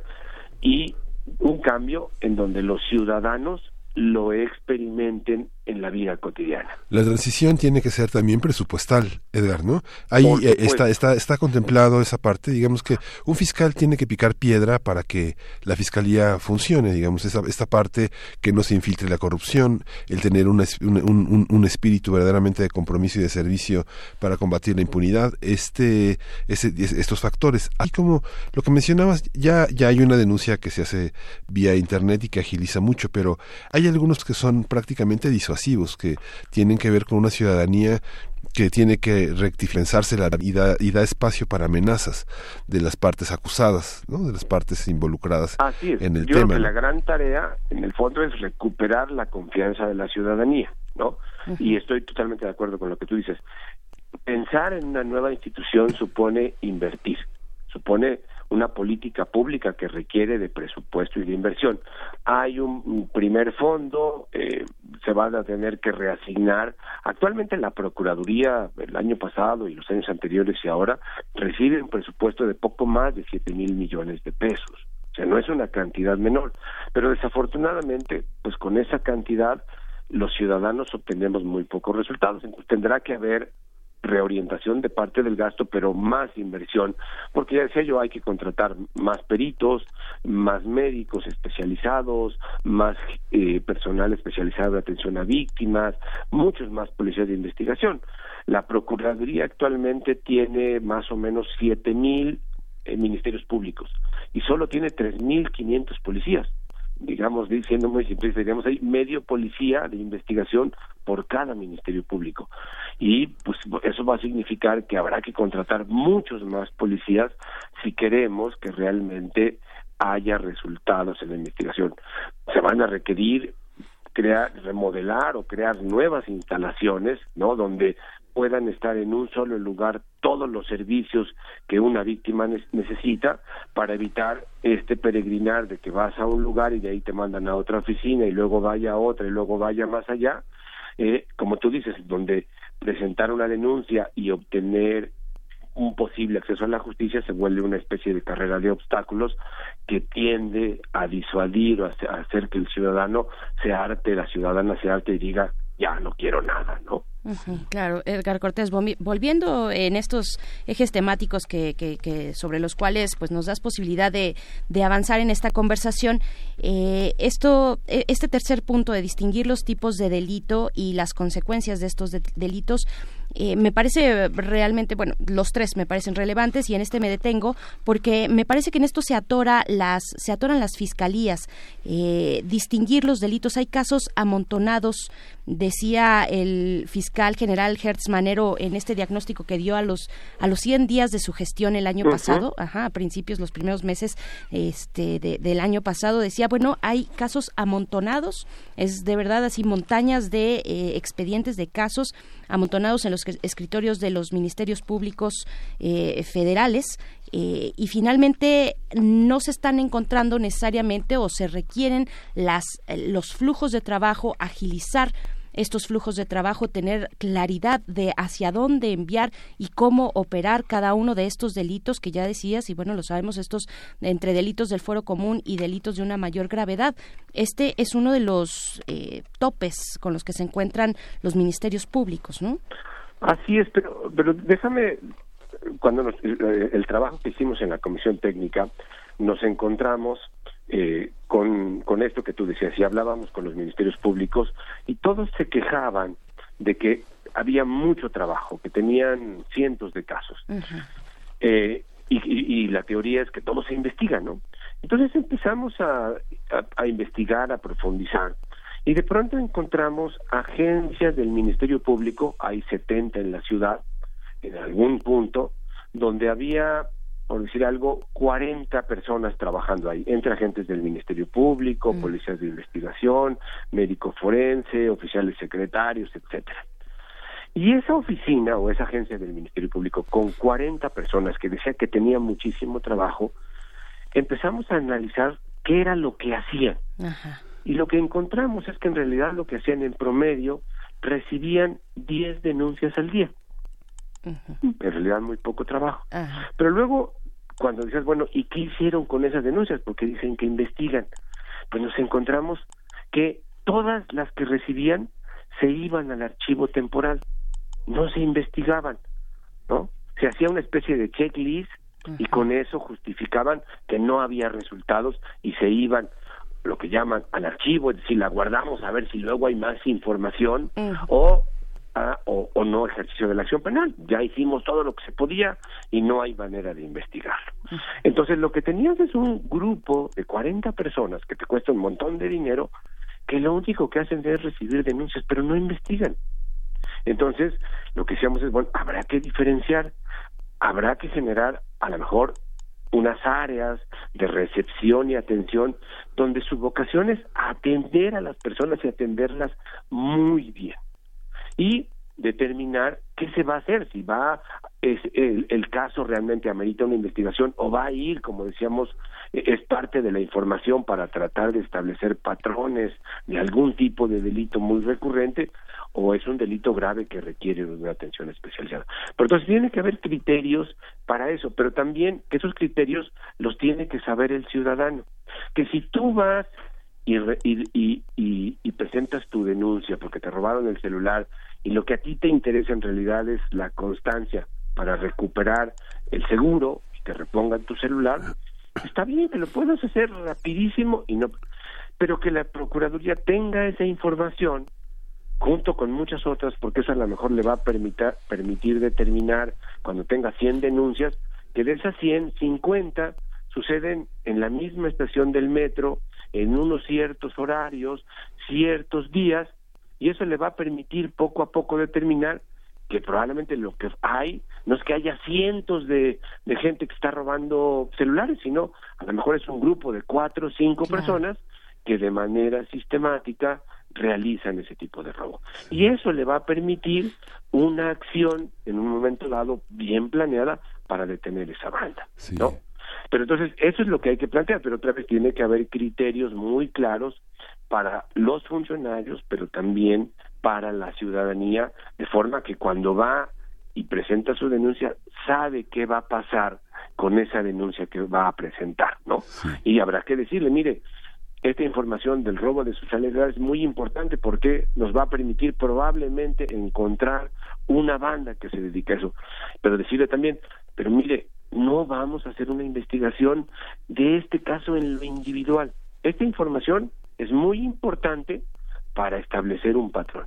Claro, es muy distinto si lo que tenemos es una violación sexual contra una mujer un feminicidio, eso sí requiere un plan de investigación muy meticuloso para resolver ese caso en particular, ¿no?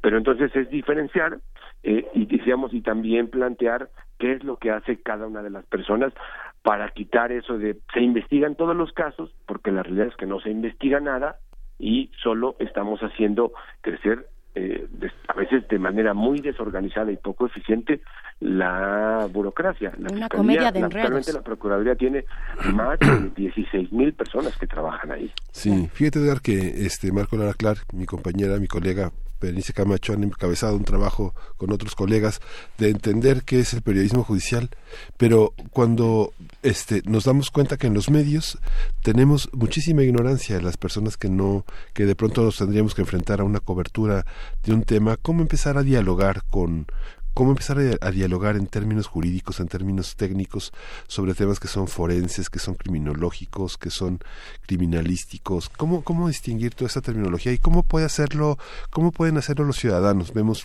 el canal judicial que pues es un aparador de jueces, de magistrados, que vemos a los colegas que trabajan en eso llenos de terror para no afectar su imagen, para no, no, no modificar alguna palabra. ¿Cómo cambiar esa cultura judicial? Yo creo que es, es, una gran tarea. Yo, yo creo que lo que hay que generar es una, yo diría una cultura judicial ciudadana, que no tiene que ser técnica, ¿no?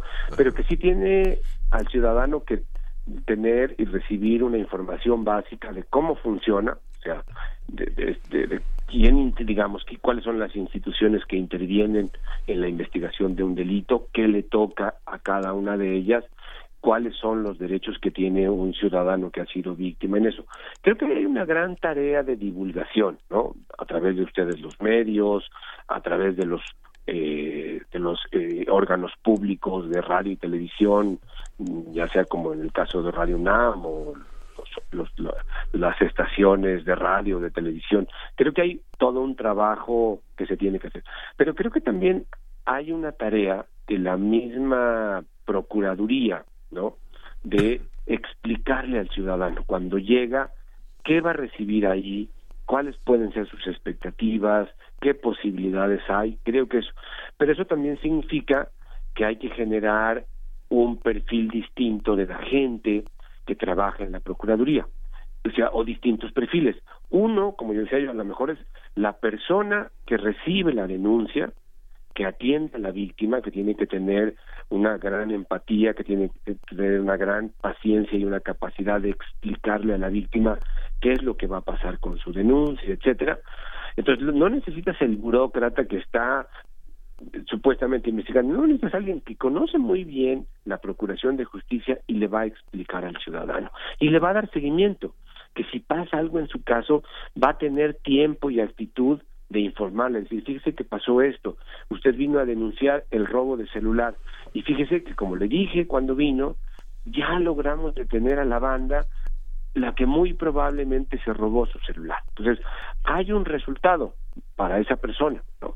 Pero entonces, eso, y, y otro será, pues sí, el Ministerio Público y los peritos y los policías que van a estar haciendo la investigación, que lo que tienen que tener es una gran capacidad de generar un plan, de, de, investigación de qué pasos van a dar, qué van a hacer y eso lo igual en un momento dado presentar o explicar al ciudadano, ¿no? Entonces, creo que hay necesidad de generar diversos perfiles al interior de la institución y no voy a decirlo de manera muy coloquial, pues a un ministerio público malhumorado, eh, eh, siempre defendiendo su trabajo, viendo a las víctimas como una molestia y no como ciudadanos a los que se debe y a los que tiene que prestarles una eh, eh, un buen servicio.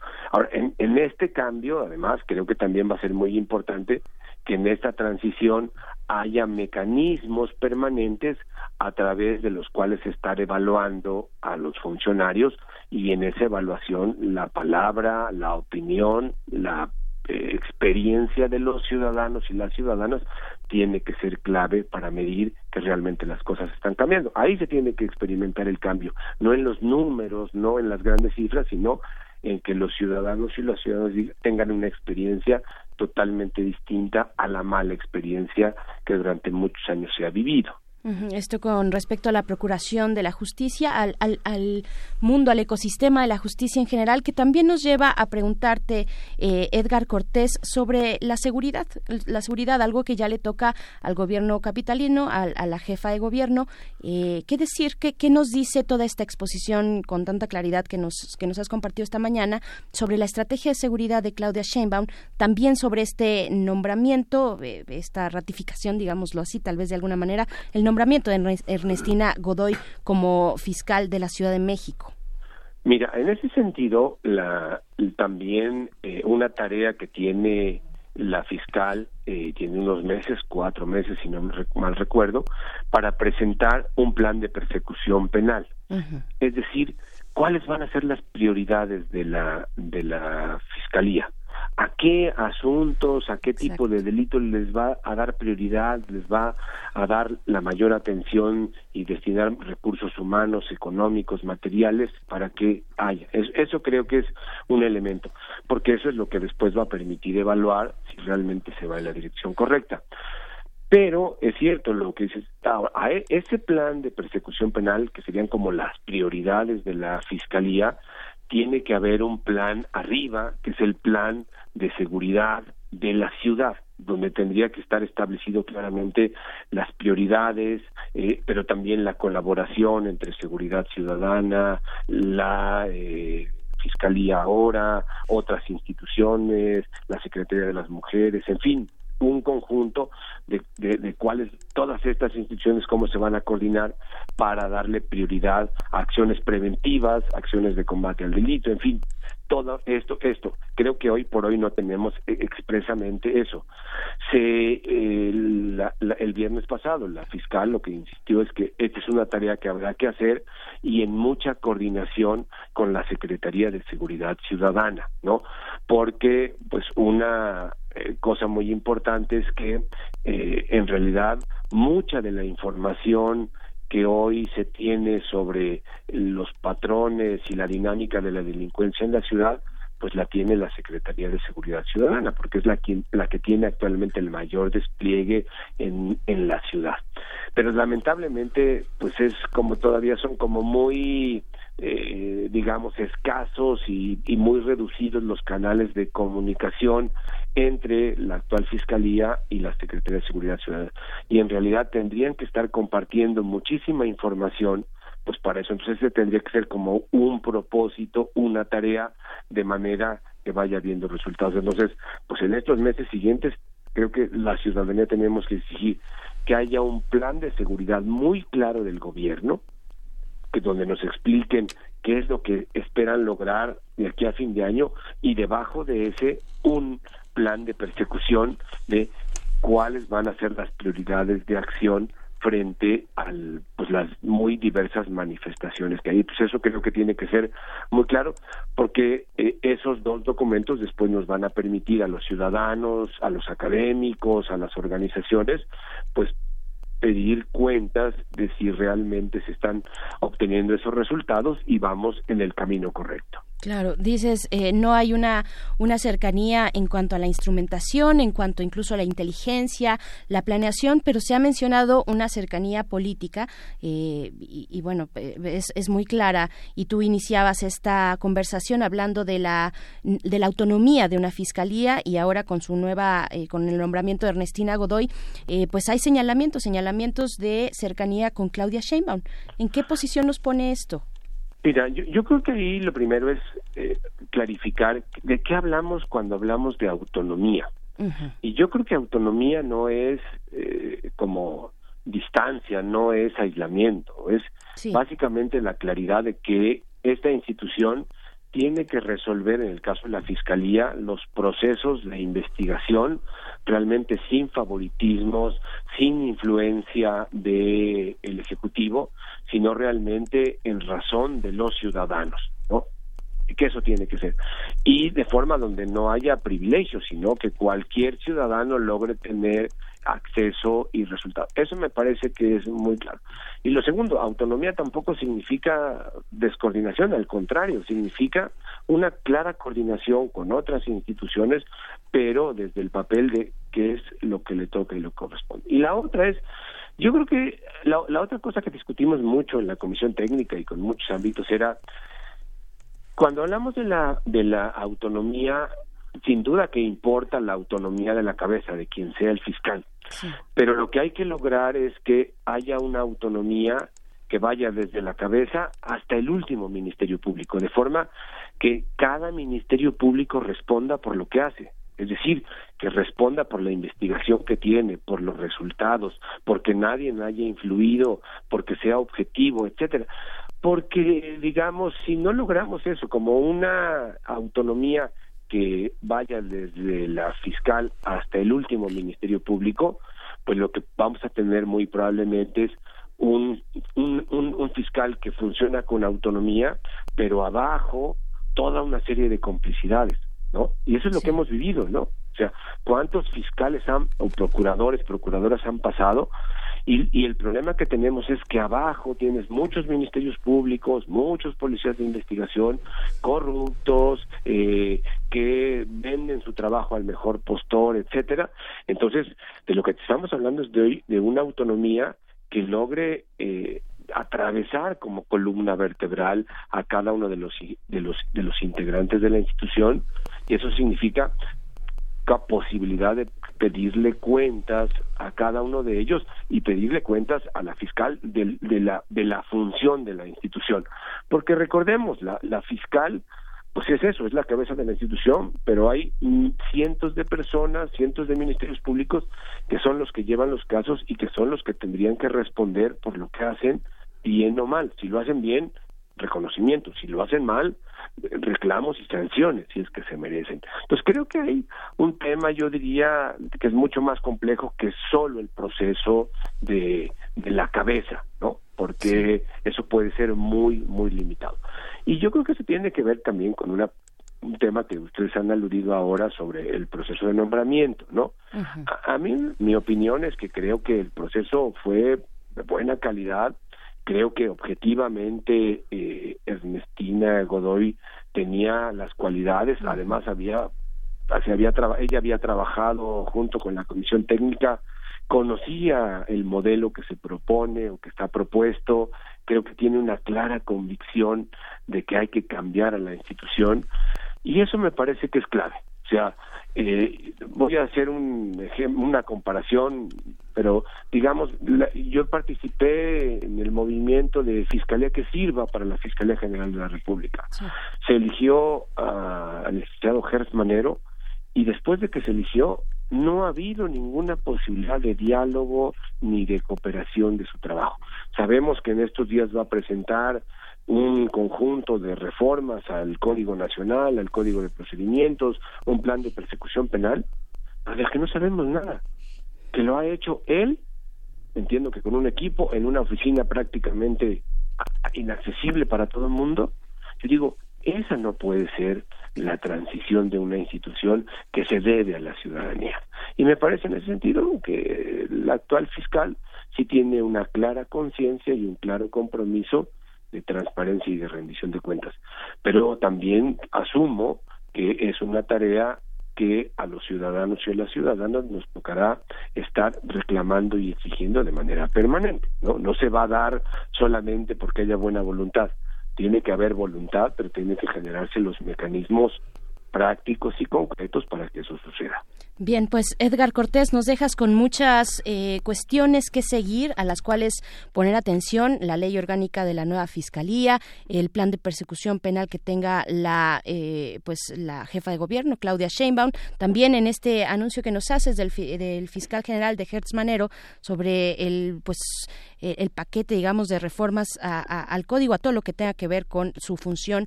En fin, te agradecemos mucho esta, esta claridad y esta pedagogía también.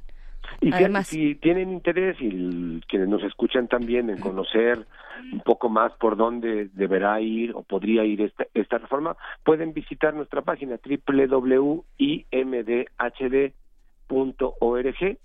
eh, y ahí están pues todos los documentos que la Comisión de Transición de la Procuraduría Fiscalía entregó al Congreso, está el modelo explicado, hay un documento muy amplio, hay una síntesis que explica lo fundamental y creo que puede ayudar a un buen entendimiento. Sin duda que eso es lo que perseguimos y pues te agradecemos mucho Edgar Cortés, defensor de derechos humanos, investigador precisamente del Instituto Mexicano de Derechos Humanos y Democracia, imdhd.org es el sitio donde pueden encontrar toda esta información eh, de manera pues más pausada, más clara, no más clara, pero más pausada, con mayor detenimiento. Eh, muchísimas gracias, te mandamos un abrazo y ojalá podamos continuar esta conversación claro que sí, en otra ocasión. Gracias a ustedes y que tengan un buen día. Hasta luego, Edgar Cortés. Vamos con música Esto es de Chava Flores porque está cumpliendo eh, pues eh, 100 años, es el centenario de su nacimiento.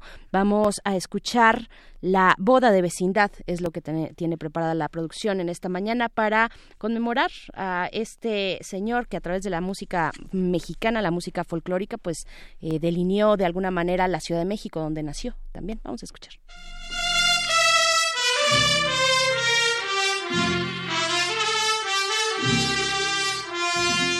Señor Tacho, ¿recibe usted a la señorita Tencha por esposa?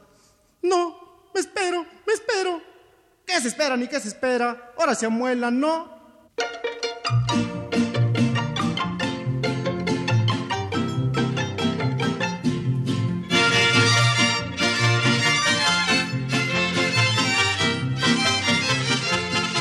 Se casó Tacho con Tencha la del 8, del 1 hasta el 28, pusieron un festón engalanaron la vecindad entera.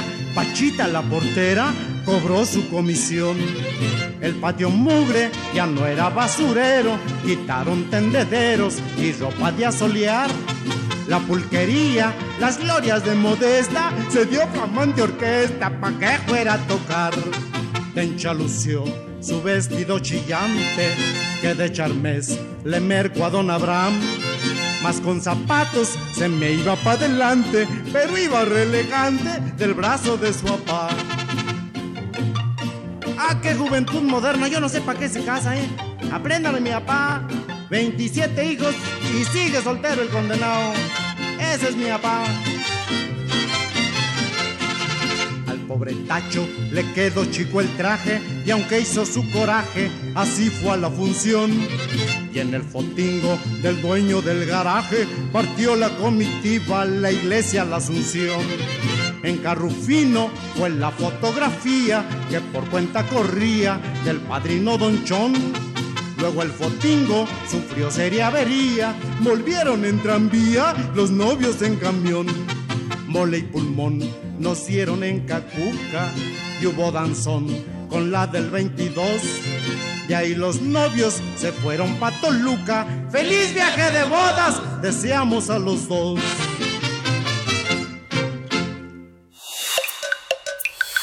Primer movimiento. Hacemos comunidad. Nota Internacional. El viernes pasado, la OEA, la Organización de Estados Americanos, aprobó en sesión extraordinaria una resolución de respaldo a Juan Guaidó, a Juan Guaidó como presidente de la Asamblea Nacional de Venezuela.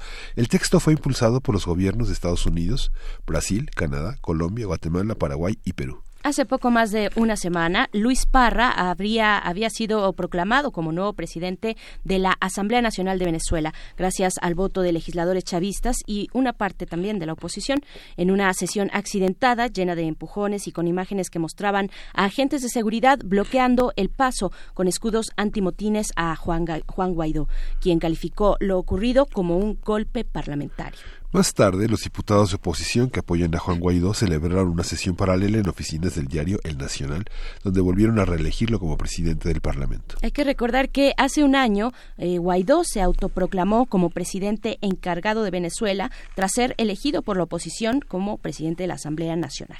A un año del episodio de crisis al interior del gobierno venezolano, hablar del contexto de las tensiones recientes, de lo que ocurre al interior del Congreso, así como de las reacciones internacionales, estamos eh, con la presencia de Eduardo Bueno León, quien es investigador del doctorado en estudios latinoamericanos de la UNAM y analista político de América Latina. Eduardo, bienvenido, buen regreso. Hola, muy, muy buenos días. Eh, Hola. Doctor Eduardo Bueno, no, lo perdimos por acá. Bueno, en unos momentos más. Ya la producción está haciendo todo lo, todo lo necesario.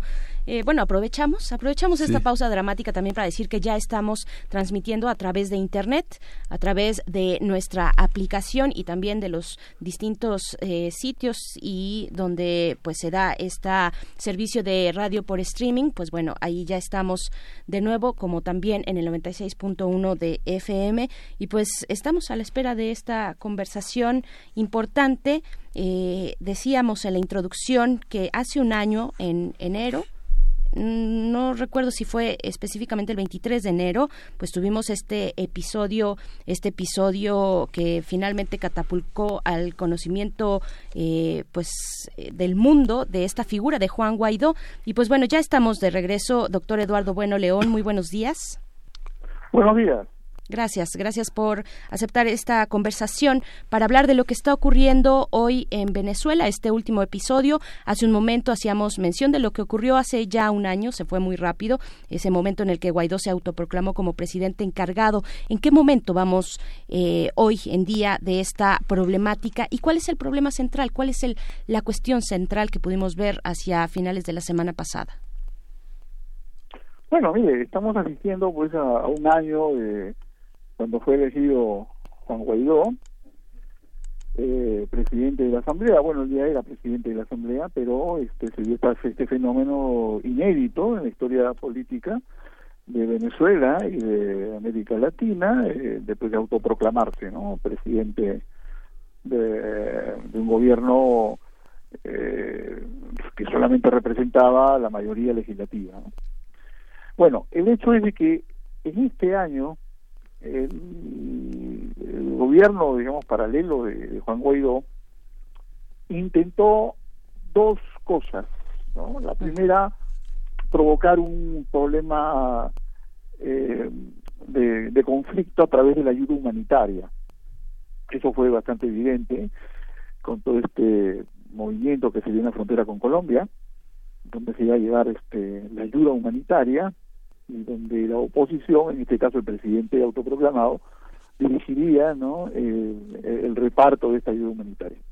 Como sabemos, esto fracasó, ¿no? Fracasó no solamente por problemas de logística, sino porque eh, los propios venezolanos de la oposición que estuvieron en la frontera este, crearon bastantes conflictos. Terminaron incluso instalándose en la frontera con Colombia y luego se los, son acusados de corrupción. La segunda vía, la segunda vía que, que fue posterior a esto, fue lo que podríamos llamar el intento de un golpe de Estado eh, dividiendo las Fuerzas Armadas venezolanas. Esa vía eh, provocó incluso que se diera este, una serie de declaraciones previas, algo que también es inédito, ¿no? Una especie de golpe de Estado anunciado por parte del entonces eh, asesor del Departamento de Estado y encargado para Venezuela, John Bolton, incluso de Elliot Abrams, ¿no? Y, también del secretario de Estado Pompeo, en el cual decían pues que prácticamente para evitar un baño de sangre en Venezuela ya Maduro debía tomar un avión y irse para Cuba porque ya las fuerzas armadas venezolanas estaban dispuestas ya a un relevo, ¿no? Incluso se concentraron los líderes de la oposición con Juan Guaidó a la cabeza y intentaron, este, esperaron durante varias horas que se produjera un pronunciamiento de las Fuerzas Armadas Bolivarianas. Pero esto nunca se produjo, solamente fue un movimiento de una pequeña guarnición que está en Caracas y eso fue todo. Entonces fue un segundo fracaso. ¿no? Eh, contrainteligencia de Venezuela parece que logró eh, detectar perfectamente esta movida militar y la neutralizó rápidamente. Entonces, ¿qué es lo que ha ocurrido? Que el único amparo que tiene Juan Guaidó es realmente el apoyo internacional a través del Grupo de Lima, a través del Departamento de Estado de los Estados Unidos y yo no diría que es un apoyo, pero sí al menos un puente, el llamado Grupo de Contacto, es un grupo de países europeos, algunos sudamericanos que tratan de mediar, pero ellos son mediadores, en tanto que el Departamento de Estado y el Grupo de Lima definitivamente son eh, ejercen una presión para retirar a Maduro de la presidencia, en tanto que el Grupo de Contacto plantea una negociación. Lo mismo que el mecanismo este que lidera México, ¿no? con, con Uruguay, que es este, el grupo Montevideo, ¿no? Se le llama mecanismo de Montevideo, que han intentado básicamente generar las condiciones para una negociación. Al final de cuentas, eh, yo diría que Juan Guaidó, como presidente autoproclamado, no consiguió ninguno de los objetivos que persiguió, salvo consolidar un frente externo, un frente, externo que es el que ha intentado de alguna manera eh, darle el apoyo eh, a efectos de que pudiera eh, no solamente fortalecerse y consolidarse como un poder paralelo, sino conseguir el apoyo de los poderes reales eh, venezolanos, principalmente las Fuerzas Armadas, el aparato burocrático, e incluso dividir al chavismo. ¿no? Yo creo que en ese sentido el, el autoproclamado presidente ha fracasado completamente. Y no solamente fracasado, sino que además ha provocado una crisis mayor dentro del bloque opositor. Y digo que ha provocado una crisis mayor dentro del bloque opositor que se ha visto reflejada justamente en este tema de la elección de la Junta Directiva de la Asamblea Nacional realizada hace unos días, ¿no? En Caracas. Que como todos sabemos, todos lo hemos visto en los medios de comunicación, ¿no?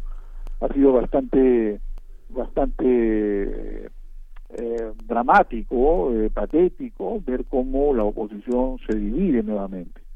Se divide nuevamente, hasta el extremo que en estos momentos en Venezuela existen cuatro poderes.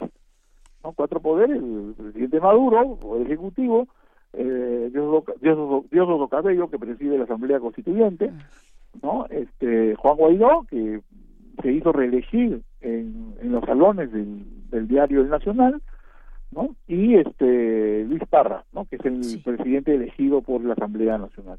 Entonces tenemos que hay cuatro poderes en Venezuela. Y, y digamos, este, la oposición, con esta división, ha exhibido también pues sus enormes contradicciones. Y hasta podríamos decir, ¿no? Que uno de los factores que impide una solución política, una negociación, una salida a la crisis venezolana, tanto desde el punto de vista político como económico, es justamente los enormes conflictos que hay en el bloque opositor. Y esos conflictos se relacionan principalmente a una eh, lucha entre partidos políticos, los de la Cuarta República, ¿no? que resucitaron y que son realmente los que están en estos momentos apoyando a Luis Parra, Acción Democrática, COPEI, etcétera, y eh, los partidos que surgieron ¿no? Eh, posteriormente al hundimiento de la Cuarta República, que básicamente es el bloque de Guaidó, de Leopoldo López, Corina Machado, etcétera, ¿no? Se, se, nota claramente que son dos, dos grupos que son los que han entrado en conflicto y, con muy difícil entendimiento político entre ellos. Esto a su vez se había suscitado disputa muy evidente por los apoyos económicos que otorga eh, los Estados Unidos a través del Departamento de Estado y a través del USAID y también de por parte en Florida, en Miami, de los grupos de exiliados económicos, entre comillas, eh, venezolanos ¿no? y, también castristas. ¿Quiénes? Pues son los que financian a la oposición y son los que han estado tratando de eh, introducir dentro de la oposición un conjunto de ideas respecto a la necesidad de que la oposición no solamente utilice la vía política, sino que también utilice la vía insurreccional. ¿no? Bueno, el hecho es de que eh, por razones económicas o por razones ideológicas o por razones políticas, eh, la oposición ha terminado muy dividida. Y ya han surgido pues otros actores opositores, ¿no? Por ejemplo, es, un dato curioso este, ¿no? hay un bloque evangélico, un bloque evangélico de oposición. Todos sabemos que en América Latina todo lo que una línea de derecha, ¿no? Muy, muy, claramente lo vemos en Brasil, ¿no? Lo vemos en Perú, en Argentina. Pero en Venezuela aparentemente hay un sector de iglesias evangélicas que están apoyando al gobierno de Maduro dentro de una perspectiva que podríamos llamar progresista. Incluso tuvieron un candidato presidencial que enfrentó a Maduro. El, ¿Cómo se llama? Este, el año pasado. Así es. Y este este bloque, por ejemplo, está creciendo, ¿no? Un poco está, digamos, canalizando el descontento de los venezolanos que han estado apoyando siempre a la oposición, pues el descontento con esta oposición que nunca logró constituir un eje alternativo eficaz a, Maduro que no sea el del conflicto permanente. ¿no? Así es, bien. Y hay pues otro elemento también importante aquí, que yo creo que se menciona poco, sí, adelante. que es en la, en la sociedad venezolana este, hay una crisis económica evidente, ¿no? sobre todo entre el 2013 y 2014, donde está ya la inflación y todo esto, eh, se caen los precios del petróleo, etcétera. Pero eh, desde hace dos años la radicalización de las sanciones financieras y económicas por parte de los gobiernos de Estados Unidos ahonda la crisis, genera una gran escasez y provoca lo que podríamos llamar una situación de emergencia nacional. El hecho es de que el gobierno logra identificar que la causa de esto son estas sanciones y las sanciones son gestionadas por la oposición. Entonces, el venezolano promedio entiende que la situación económica era mala con Maduro, pero que se empeoró con las sanciones, y esto lo hizo la oposición. Entonces, eh, ahí vemos entonces que hay una serie de elementos con los cuales podemos entender claramente eh, lo deslegitimada que es esta oposición, y su único soporte, repito, es el externo. Claro. Eh, ahora, creo que hay un elemento que aquí también hay que, hay que mencionar y que es el elemento más reciente, ¿no? Eh, luego de este fracaso de Guaidó de provocar un golpe de Estado con los militares o de la ayuda humanitaria, eh, luego de su frustrado su frustrada reelección como presidente de la Asamblea Legislativa, bueno, él, se ha hecho elegir con otro número de diputados, ¿no? Eh, totalmente al margen de, todo tipo de legalidad, eh, ha sido reconocido por los grupos externos del país que lo apoyan. ¿no? Eh, hay otro elemento aquí interesante, que el secretario de Estado, Mike Pompeo, eh, hace unos días hizo una declaración pública sobre Venezuela. Y cuando Pompeo habla, le está dando línea a la oposición venezolana. existe una un tutelaje, un tutelaje de la oposición por parte del Departamento de Estado, dicho con absoluta claridad. Así es, doctor. Y en esta intervención que tuvo Pompeo, de una conferencia de prensa, estableció un principio que, que cambia la política exterior de Estados Unidos con respecto a Venezuela. Dijo Pompeo que la, la salida que él veía al, problema era una negociación bajo una agenda que inmediatamente él precisó. Vale decir que la amenaza de intervención militar, la amenaza de una invasión, la amenaza de, de una intervención de los ejércitos brasileños y colombianos sobre Venezuela, parece que de momento eso está descartado y que se está priorizando la vía política.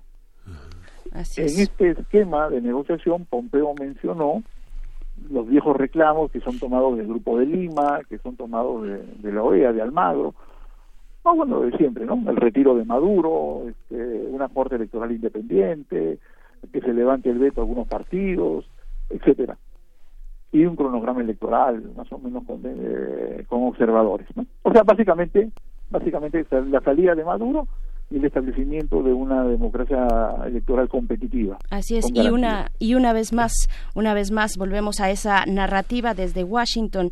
Eh, doctor Eduardo Bueno León, se nos ha acabado eh, el tiempo en esta ocasión, pero nos deja pues con un panorama muy completo de quién es quién en los grupos políticos al interior de Venezuela con este último episodio. Esperamos volver más adelante eh, pues a conversar sobre lo que significan estos mensajes desde Washington y cómo está operando la oposición dentro y fuera de Venezuela, pues en esta cuestión, en esta crisis hacia el gobierno venezolano. Le agradecemos muchísimo, le deseamos muy buen día.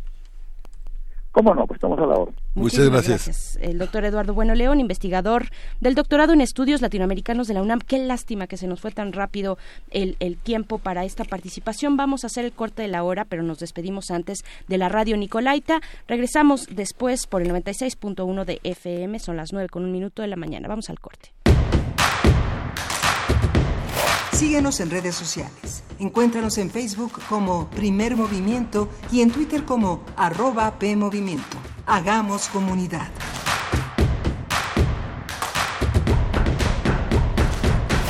El tiempo pasa, un año de espera y sentirse frustrado, ver que nuestro país está paralizado el peor comienzo de sexenio en economía y seguridad en toda la historia de México. El crimen organizado más violento que antes.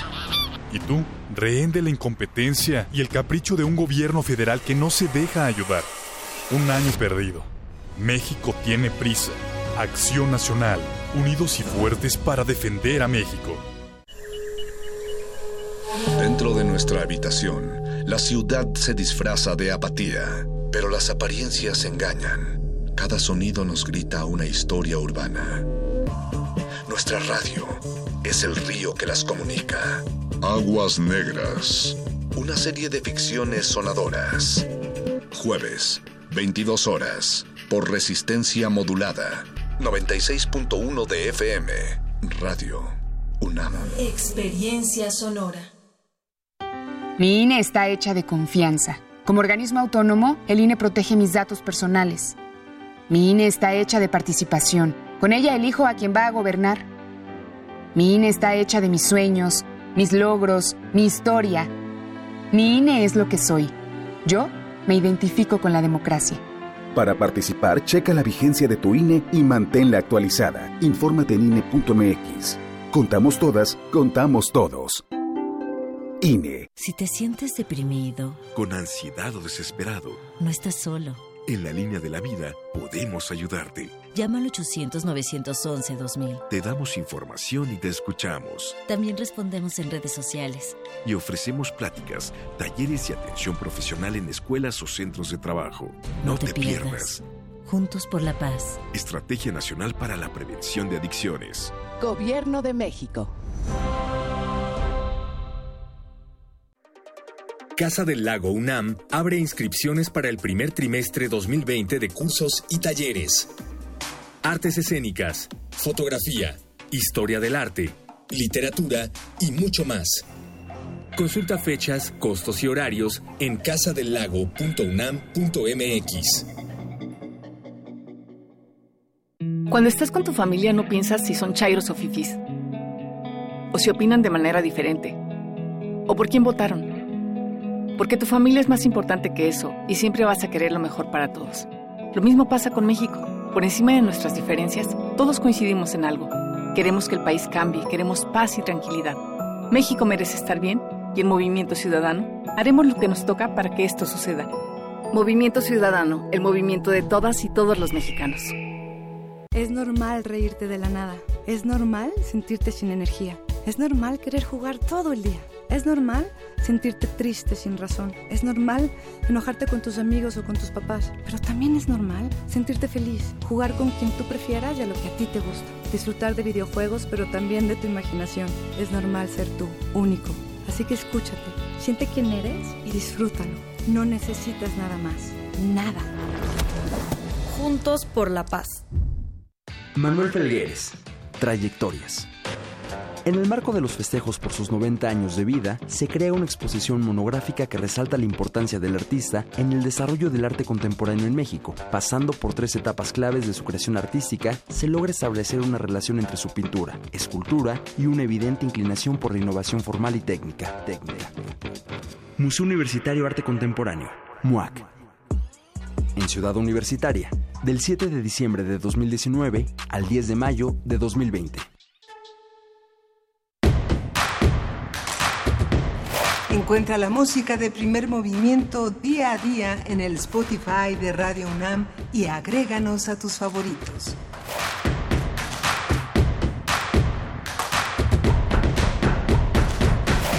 Bienvenidos, bienvenidas. Estamos de vuelta en primer movimiento. Estamos iniciando nuestra tercera hora. Ya se fue muy rápido con muchos temas, temas importantes eh, que tuvimos en la hora pasada en esta conversación.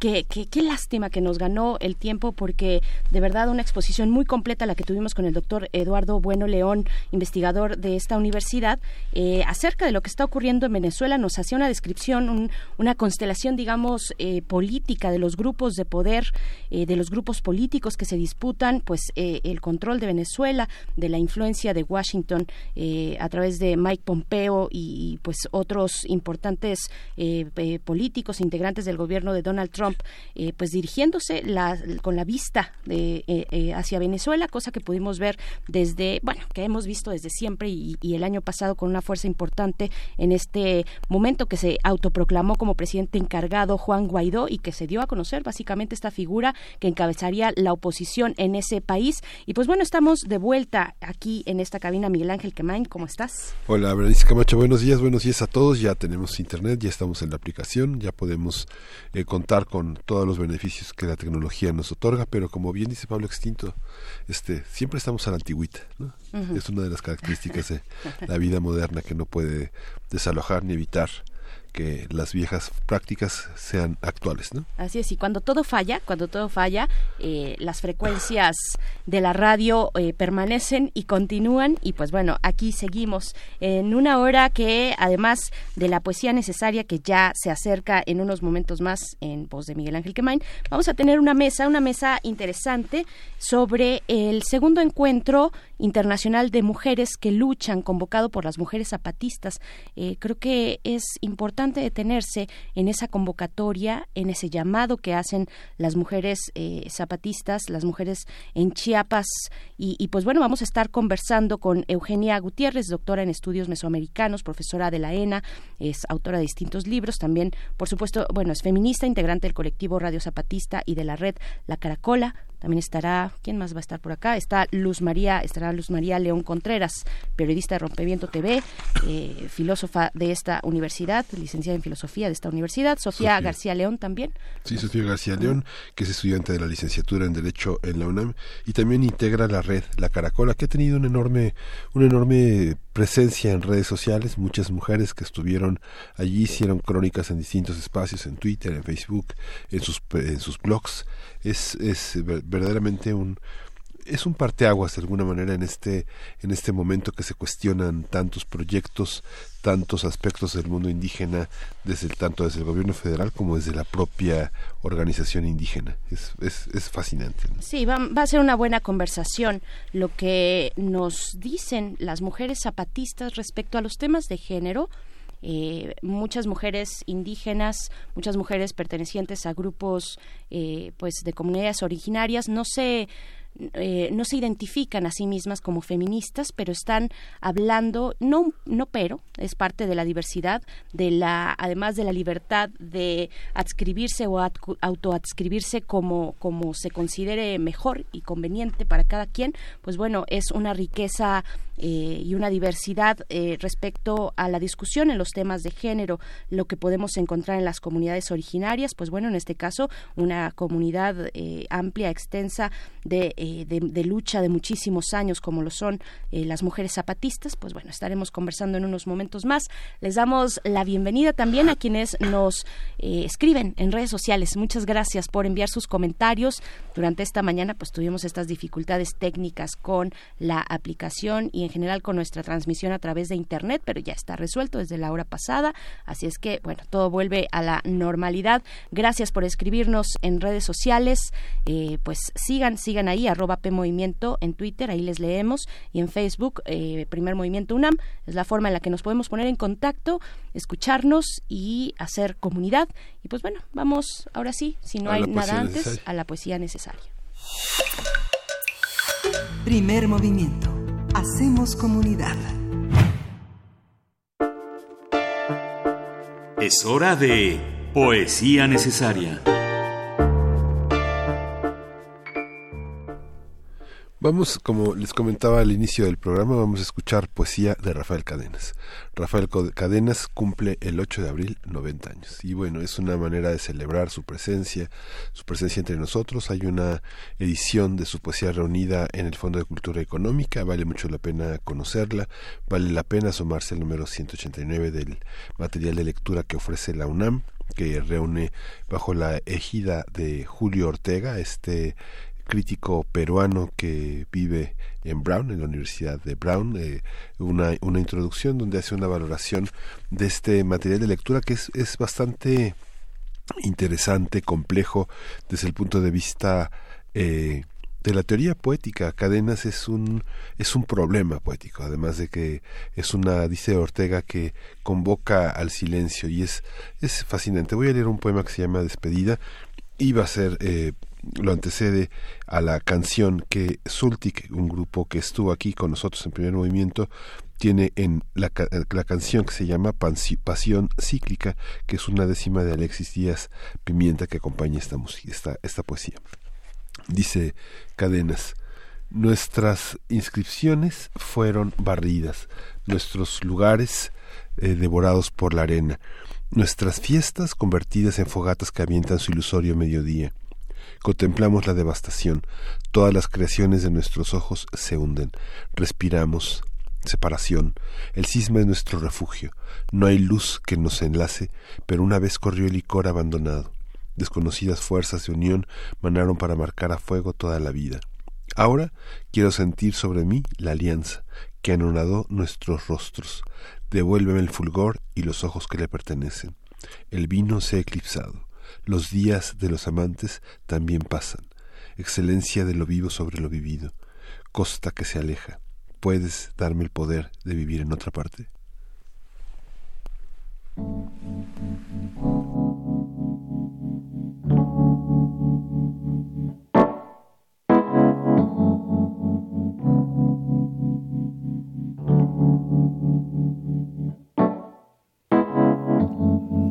Siempre es jueves, la semana es corta como un suspiro. Siempre es jueves, mm, siempre tiro el pecho por la ventana.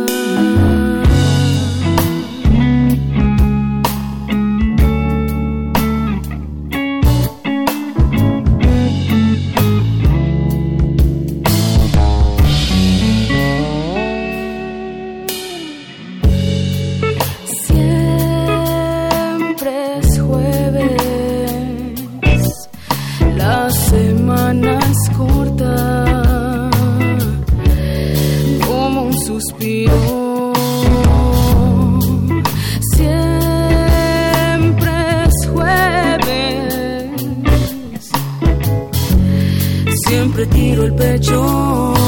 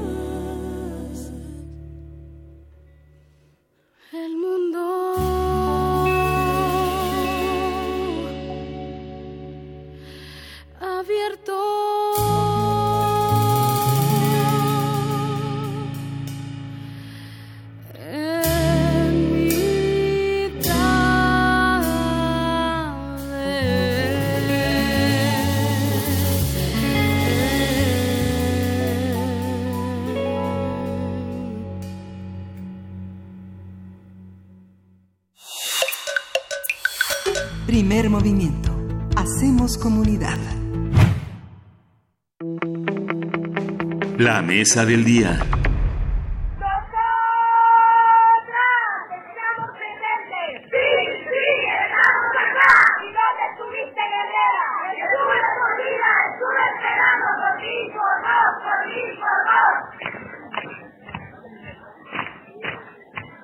Por nuestra cosecha, nuestra cosecha estamos acá, por nuestros hermanos, nuestras hermanas estamos acá, y por nosotras, y por nosotras estamos acá, estamos en lucha, estamos en lucha, estamos acá, estamos en lucha, estamos en lucha, estamos acá, estamos en lucha, estamos en lucha, estamos acá, estamos acá, estamos acá, estamos acá, estamos acá, estamos acá, estamos acá, con fuego y con rabia, con fuego y con rabia, estamos acá, con furia y amor, con furia y amor, estamos acá, con la que despierta, estamos acá, con las dormidas para despertarlas, con las dormidas para despertarlas, estamos acá, estamos en lucha, estamos en lucha, estamos acá, estamos en lucha, estamos en lucha, estamos acá, estamos en lucha, estamos en lucha, estamos acá, estamos acá, estamos acá, estamos acá, estamos acá, estamos acá, estamos acá, abriendo camino, abriendo camino, estamos acá, abriendo camino, abriendo camino, estamos acá, abriendo camino, abriendo camino, estamos acá, estamos acá, estamos acá, estamos acá, estamos acá, estamos acá, estamos acá. Del 27 al 30 de diciembre se realizó, el del año pasado, de 2019, se realizó el segundo encuentro internacional de mujeres que luchan.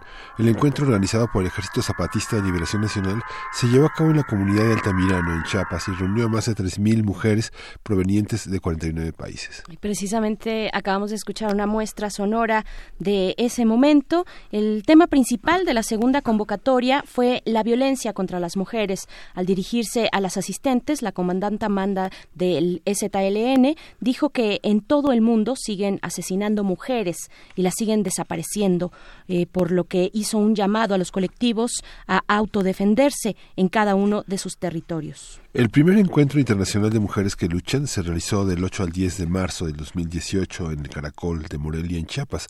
Durante esos días se reunieron más de 7.000 mujeres de diversos países quienes abordaron temas sobre violencia de género, salud, crianza, lesbianismo, entre muchos otros. Después del encuentro, este segundo encuentro, convocado por las mujeres zapatistas, hablaremos sobre las distintas posturas y las formas de acercarse a las cuestiones de género, así como a los aprendizajes que nos deja pues la apertura de este tipo de espacios por parte de las mujeres zapatistas para eh, conversar en esta mesa pues ya nos acompaña Eugenia Gutiérrez quien es doctora en estudios mesoamericanos profesora pues, en, en la ENA y es autora también de varios libros sobre temas prehispánicos ella es feminista integrante del colectivo Radio Zapatista y de la red La Caracola bienvenida Eugenia Gutiérrez ¿cómo estás? Qué gusto Gracias, tenerte acá. buenos días. Bienvenida. Gracias por la Es- invitación. está también Sofía García León, ella es estudiante de la licenciatura en Derecho en la UNAM, integrante integrante de la red La Caracola. Bienvenida, Sofía. Muchas gracias, buenos días. Y en unos momentos más nos acompañará también Luz María León Contreras, que viene en camino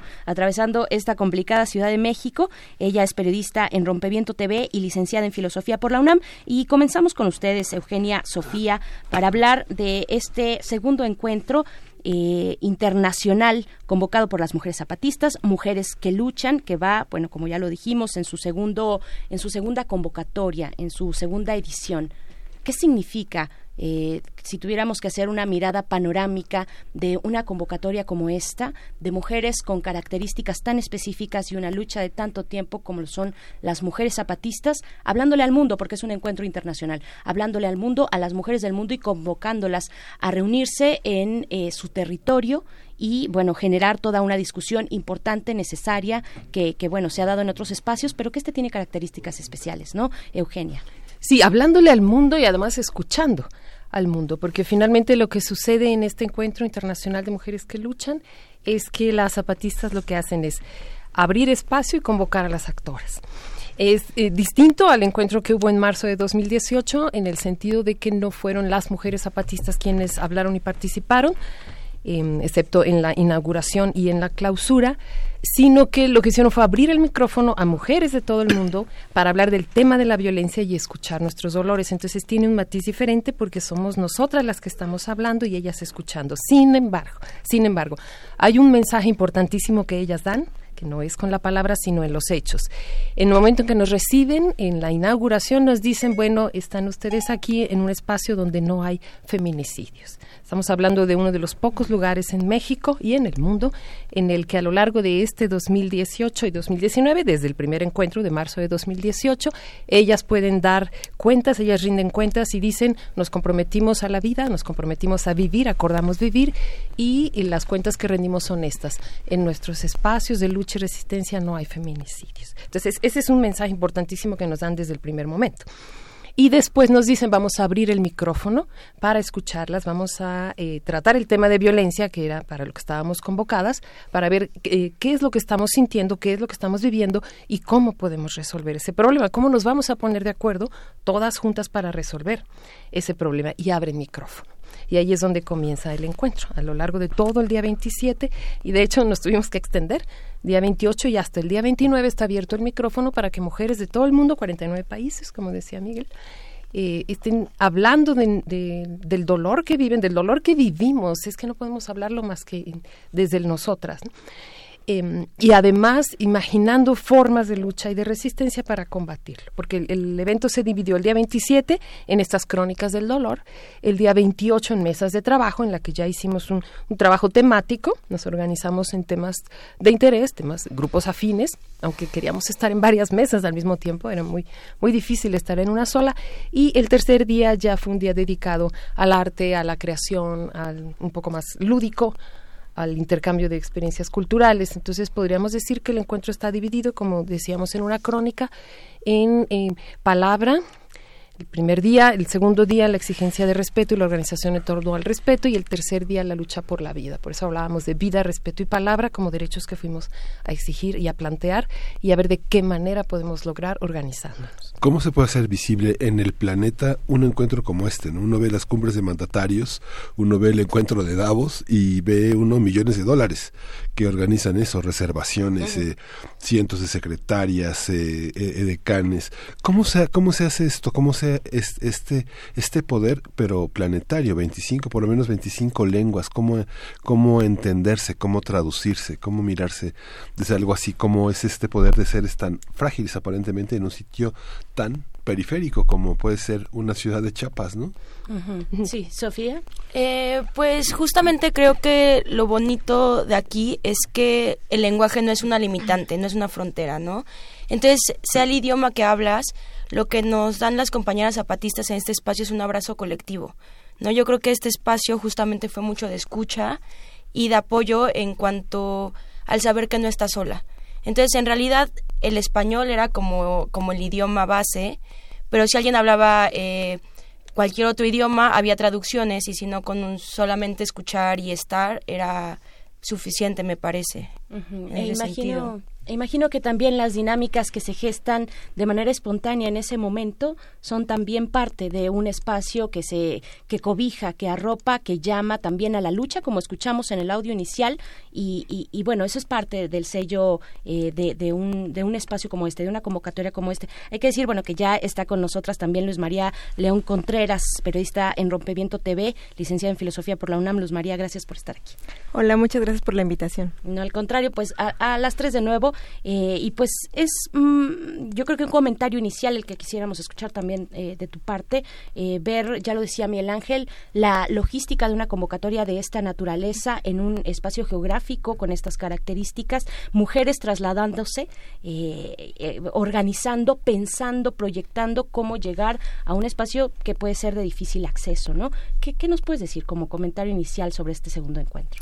Bueno, creo que precisamente la invitación del, bueno, del primer encuentro a este segundo también va eh, con una perspectiva muy clara y y una invitación hacia nosotras para organizarnos, que es nuestro feminismo, nuestros diversos feminismos eh, también tienen que partir de un anticapitalismo, es decir, cuando nos nombramos antipatriarcas, también nos nombramos anticapitalistas y antirracistas, porque justo lo que nos explican las compañeras en la inauguración y que a mí me parece que va marcando eh, un poco el proceso de escucha, pero también de propuestas, es decir, organizarnos no solo frente a nuestros dolores que nos atraviesan de manera individual y de manera colectiva en los espacios más inmediatos, sea la familia, las amigas, sino también entender que nos estamos enfrentando a todo un sistema.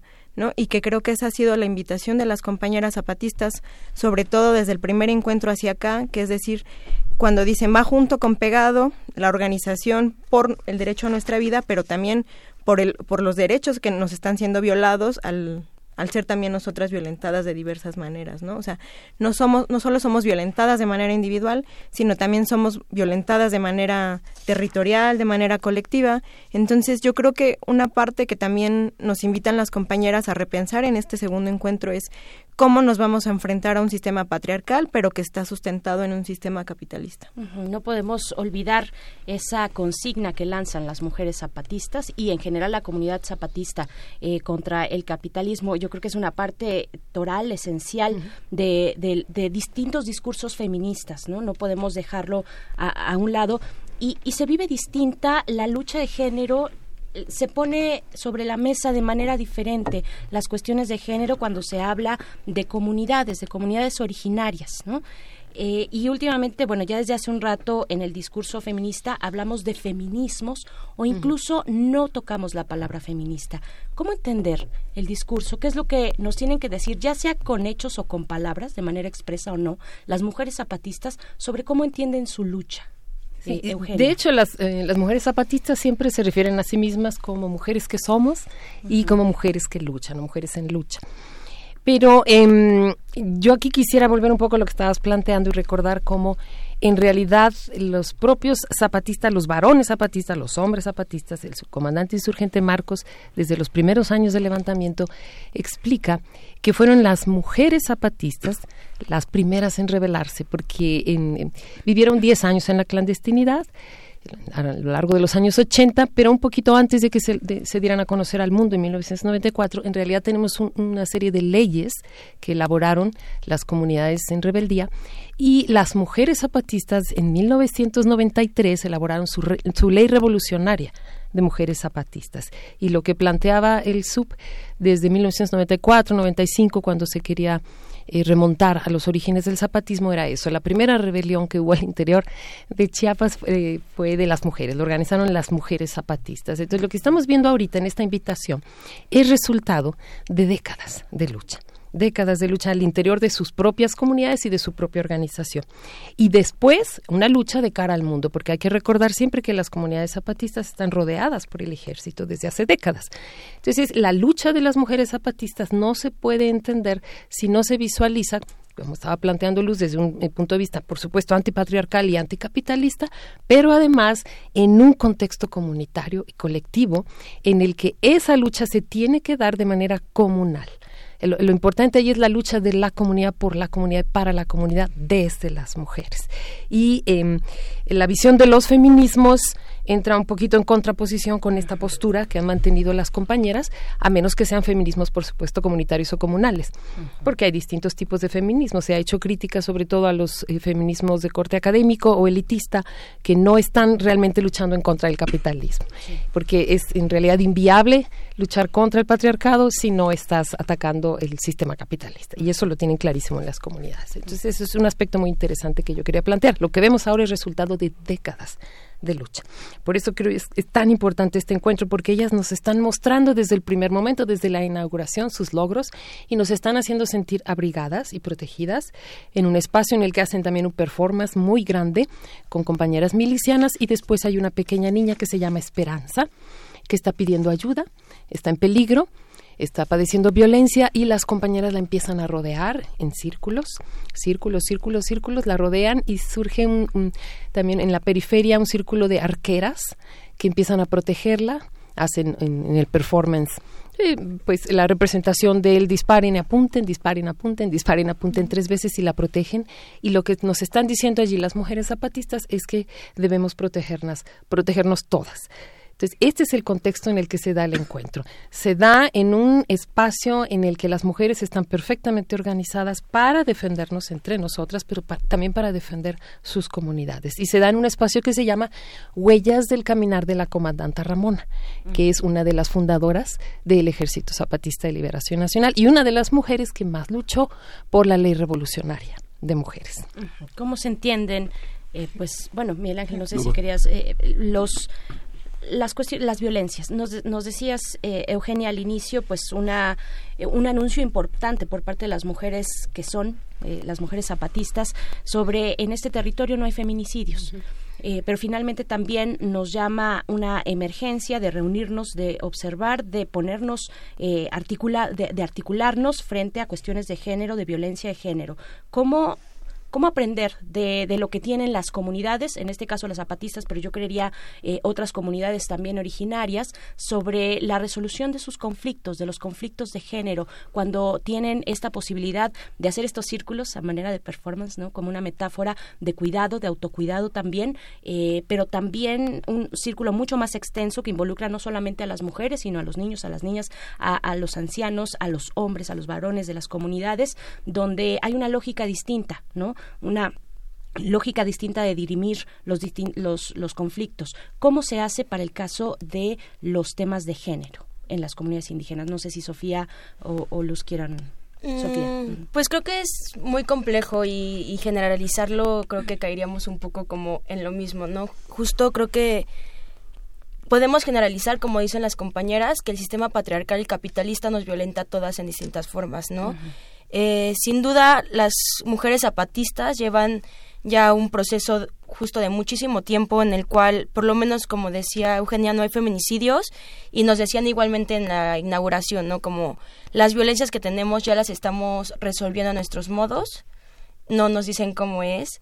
Eh, sin duda también lo que podemos ver en esos espacios es justo como esta interseccionalidad de, de mujeres que luchan y de feminismos y lo que yo pude observar un poco como con las mujeres eh, de estos de estas geografías es que se relacionan con su territorio directamente. Entonces, cuando se va atacado el territorio, cuando hay problemas de despojo, de mego- megaproyectos, son las mujeres las que están a la- enfrente de la lucha, ¿no? Eh, son las mujeres las que han visto que, que a través de, del alcohol y las drogas, algo muy importante que mencionaban, ¿no? Eh, que son los hombres los que obtienen como el dinero, por ejemplo, del gobierno, se van a, eh, a emborrachar y regresan a violentar a las mujeres, ¿no? Entonces, eso era algo que yo vi muy eh, como generalizado en este contexto y nos platicaban que ellas están empezando a organizar, ¿no? Entonces, desde niñas, eh, había, había muchos niños chiquitos también, entonces yo creo que es un poco como pues la educación y con esta relación directa de respeto y amor que tienen con la con la tierra, ¿no? Y que es importante como entender esta otra lógica, eh, justamente no no viendo la tierra como propiedad, sino como parte de y como la madre tierra, ¿no? Como esta esta parte que nos conecta como mujeres. La lucha de las mujeres ligada directamente, por supuesto, a la, a, a la defensa del territorio, para el caso de las comunidades luz. Sí, y también hay algo que las compañeras zapatistas han mostrado a lo largo de su experiencia, ya que varias veces han dicho que que no se les vea como un ejemplo, ¿no? Que no se les idealice, pero que se les vea como una experiencia y que tiene que ver con esto que decía hace rato Eugenia sobre que en esta ocasión las compañeras zapatistas no hablaron precisamente, sino nos enseñaron con su escucha y con su organización. Pero lo que voy a decir es algo que nos han dicho en otros momentos, en otros encuentros y en otras convocatorias, en otras convocatorias, perdón, incluyendo eh, la escuelita zapatista, ¿no? Cuando les preguntábamos cómo le hacen frente al tema de violencia de género, eh, a los problemas, ¿no? Que de pronto pareciera que solo son familiares, pero que terminan afectando a toda una comunidad. Y esto es un ejemplo de justicia comunitaria, es decir, y aquí es donde entra este dicho de lo personal es político, ¿no? Cuando hay un caso de violencia en alguna comunidad, se habla en la comunidad, se lleva a las autoridades y, y, es- y esto nos lo decían eso, es- eh, bueno, en la inauguración hace poco, decían, bueno, ahora también estamos viendo cómo le vamos a hacer frente como mujeres que luchamos, ¿no? Como mujeres zapatistas. Pero desde hace años el la forma que han implementado para hacerle frente a estos problemas es la justicia comunitaria, es decir, hablarlo, eh, discutir que esto está afectando a la comunidad y ver de qué manera se puede reparar. hay muchos hay muchos temas. Eh, yo, eh, quería preguntarle a Eugenia eh, a Eugenia Gutiérrez que es doctora en estudios mesoamericanos que tiene una, una larga trayectoria mucha experiencia. Cómo eh, al final una cosa que se que, que, que veo en las crónicas que se han publicado es el tema de la empatía tú desde esta perspectiva de la perspectiva de la edad del estudio qué se ha desmontado Eugenia, ¿qué es algo con lo que te encuentras que era tan difícil hace 20 años o 25 años y que ahora fluye con tanta naturalidad? ¿Qué se ha conquistado? ¿Cuál es el terreno que, que hemos conquistado? que han conquistado las mujeres zapatistas en mujeres. particular, la seguridad en sí mismas y en todo aquello que son capaces de hacer solas. En- en- desde hace varios años, de hace décadas, han hecho encuentros en las comunidades zapatistas y han invitado a la sociedad civil. Las mujeres zapatistas desde 2006 hicieron un primer encuentro de mujeres al que llamaron la comandante Ramona y las zapatistas. Era un encuentro mixto en el que hablábamos solamente las mujeres, estábamos en una asamblea, en un auditorio de las mujeres, pero podían acercarse los hombres y apoyar y ayudar, es más, hacer la comida y hacer algunos trabajos. Conforme avanza el tiempo, las mujeres zapatistas dicen, nosotras podemos solas. Desde marzo de 2018 dijeron, a ver, aquí no van a entrar hombres. Y el, el decir aquí no van a entrar hombres implica decir, yo puedo hacerlo, nosotras podemos solas. Em, lograron armar la logística, elaborar eh, todo el programa de trabajo solas y tuvieron para ello que realizar aprendizajes que no tenían o que no eran comunes en el espacio en el que habitan. Quizás para nosotras las mujeres urbanas haya cosas comunes como conducir un auto, por ejemplo, si tenemos auto, si tenemos posibilidad de manejarlo, eh, o manejar eh, herramientas eh, tecnológicas, pero para ellas esas herramientas eh, son nuevas, son novedosas y tuvieron que aprender. En este encuentro en particular ya ellas sacaron videos a lo largo del año en el que dijeron, ya somos choferas, estamos ejerciendo nuestro derecho a ser choferas y eh, no queremos ya que los hombres nos apoyen en este encuentro, ni siquiera para ir a recoger a algunas compañeras en el área de registro y después llevarlas hasta el caracol o la zona específica en la que iba a ser el encuentro, el semillero. Y lo lograron. Y nos topamos entonces con un encuentro en el que todo el movimiento que se veía, todo el aspecto logístico estaba a cargo de ellas y cuando digo ellas me refiero a todo. Am, montar eh, las estructuras para que tuviéramos acceso a agua, regaderas, baños, eh, los templetes, el estar cargando la madera para poder tener cocinas, armar las cocinas, todo el trabajo logístico y estructural del evento lo hicieron ellas. Y esto, esto es algo realmente novedoso en comunidades indígenas.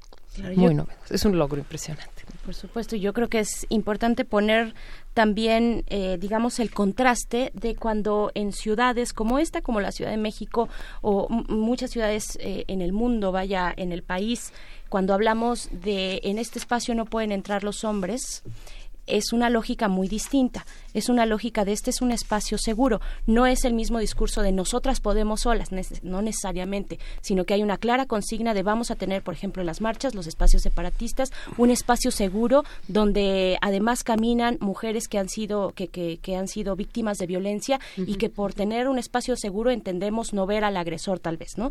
En, en esa marcha, en esa protesta. Es un, es, es un cambio, es un cambio completo, vaya, es, es un contraste contraste, lo que podemos ver aquí, cómo, cómo funcionan esos espacios eh, separatistas que les decimos acá, con aquellos espacios allá donde dicen las mujeres podemos solas. Yo quería también preguntarles, porque eh, todo esto nos va llevando también un poco, y lo decía eh, Luz María, a la justicia comunitaria, decías tú, y, y yo, yo les preguntaba, bueno, ¿cómo se resuelven los conflictos? ¿Qué es lo que tenemos que aprender de las comunidades? ¿Qué es lo que tenemos que ver, que, que- que compartir? Porque el año pasado aquí en la Ciudad de México se hizo un foro de mujeres ante la justicia, habían abogadas eh, de comunidades indígenas y, y hablaban y ponían este contraste, ¿no? Decían, bueno, la ley, el Estado, la seguridad, la forma en la que se, se proyecta la seguridad en el Estado, en el Estado con mayúscula, pues no tiene nada que ver con este factor comunitario, aunque poco a poco en México, poco a poco, y lo pongo muy entre comillas, hay ejercicios donde se dirimen, digamos, los conflictos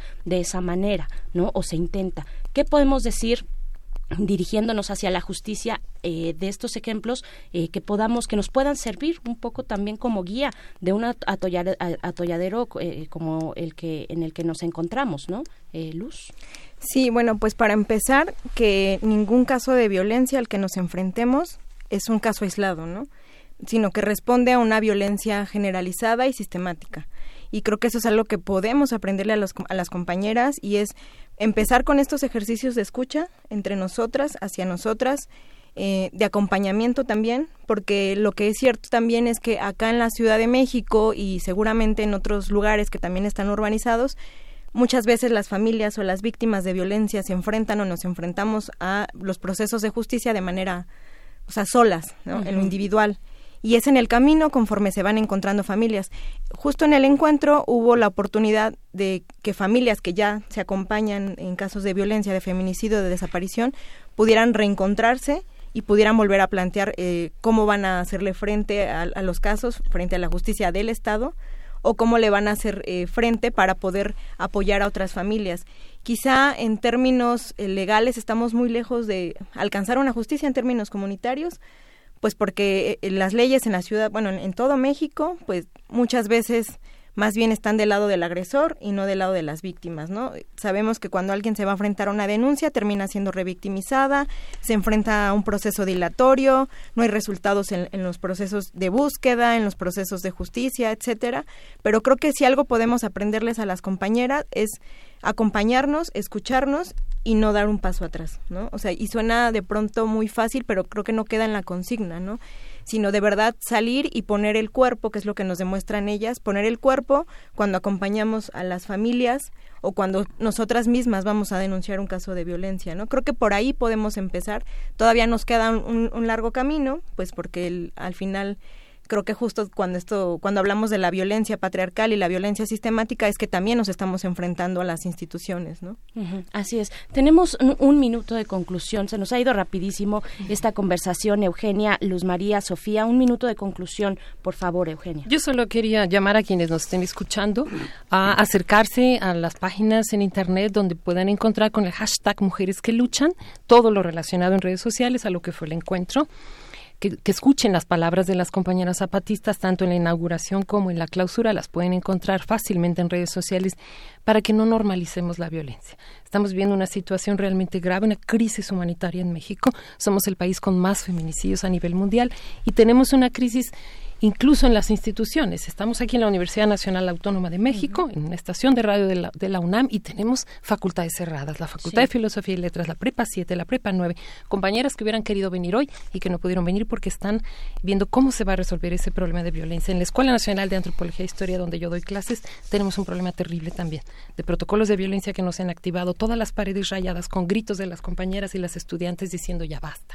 Entonces es un problema estructural el llamado a quienes nos estén escuchando es a no normalizar la violencia, aprender de lo que nos están diciendo las compañeras y buscar formas de articularnos todas para combatir esta violencia, pero no normalizarla más.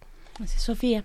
Sí, pues justamente creo que Eugenia abordó muy bien todo y, y nada, creo que algo que tenemos que aprender mucho de las compañías zapatistas es saber justo cómo organizarnos y saber que la lucha es colectiva, ¿no? O sea, que si bien nos atraviesa lo individual, también hay, hay, hay algo estructural y que, y que toda lucha es importante, ¿no? Y que juntas eh, podemos más y somos más fuertes y saber que organizadas y viendo por todas podemos siempre como como destruir este sistema que dicen las compas, ¿no? Así es. Eh, Luz María León, ¿algo que quieras agregar? Sí, eh, pues para empezar, que podemos corresponder a esa organización que vimos en, durante tres días en las comunidades zapatistas, bueno, en el Caracol de Morelia, creando espacios también acá y replicando esta convocatoria que nos han extendido las compañeras. Hay una lucecita que ellas nos dieron, ¿no? que, que nos compartieron durante la, eh, la, clausura del primer encuentro y que ahora de alguna manera nos la siguen pasando. Y esta lucecita nos lleva a decir vamos a organizarnos, no vamos a perder de vista que no importan las diferencias por muy grandes que parezcan, sino que a partir de esas diferencias podemos potenciarnos, potenciar la fuerza como mujeres que somos y más bien dirigir toda esa fuerza para poder organizarnos, no perder de vista que justo eh, la lucha antipatriarcal también es anticapitalista y antirracista y eh, pues la invitación a que el próximo 8 de marzo eh, o, o, en las siguientes fechas que se pueda, pues nos organicemos justo como nos invitaron las compañeras zapatistas. Así es, pues gracias a las tres Eugenia Gutiérrez, Luz María León y Sofía García por esta conversación. Al contrario, Muchísimas muchas gracias. gracias. Pues Gracias. bueno, vamos con lo siguiente, son las 9 con 48 minutos, estamos a punto de despedirnos. Vamos a escuchar también una segunda parte, un audio de eh, una muestra sonora de este segundo encuentro internacional de mujeres que luchan. Vamos a escuchar.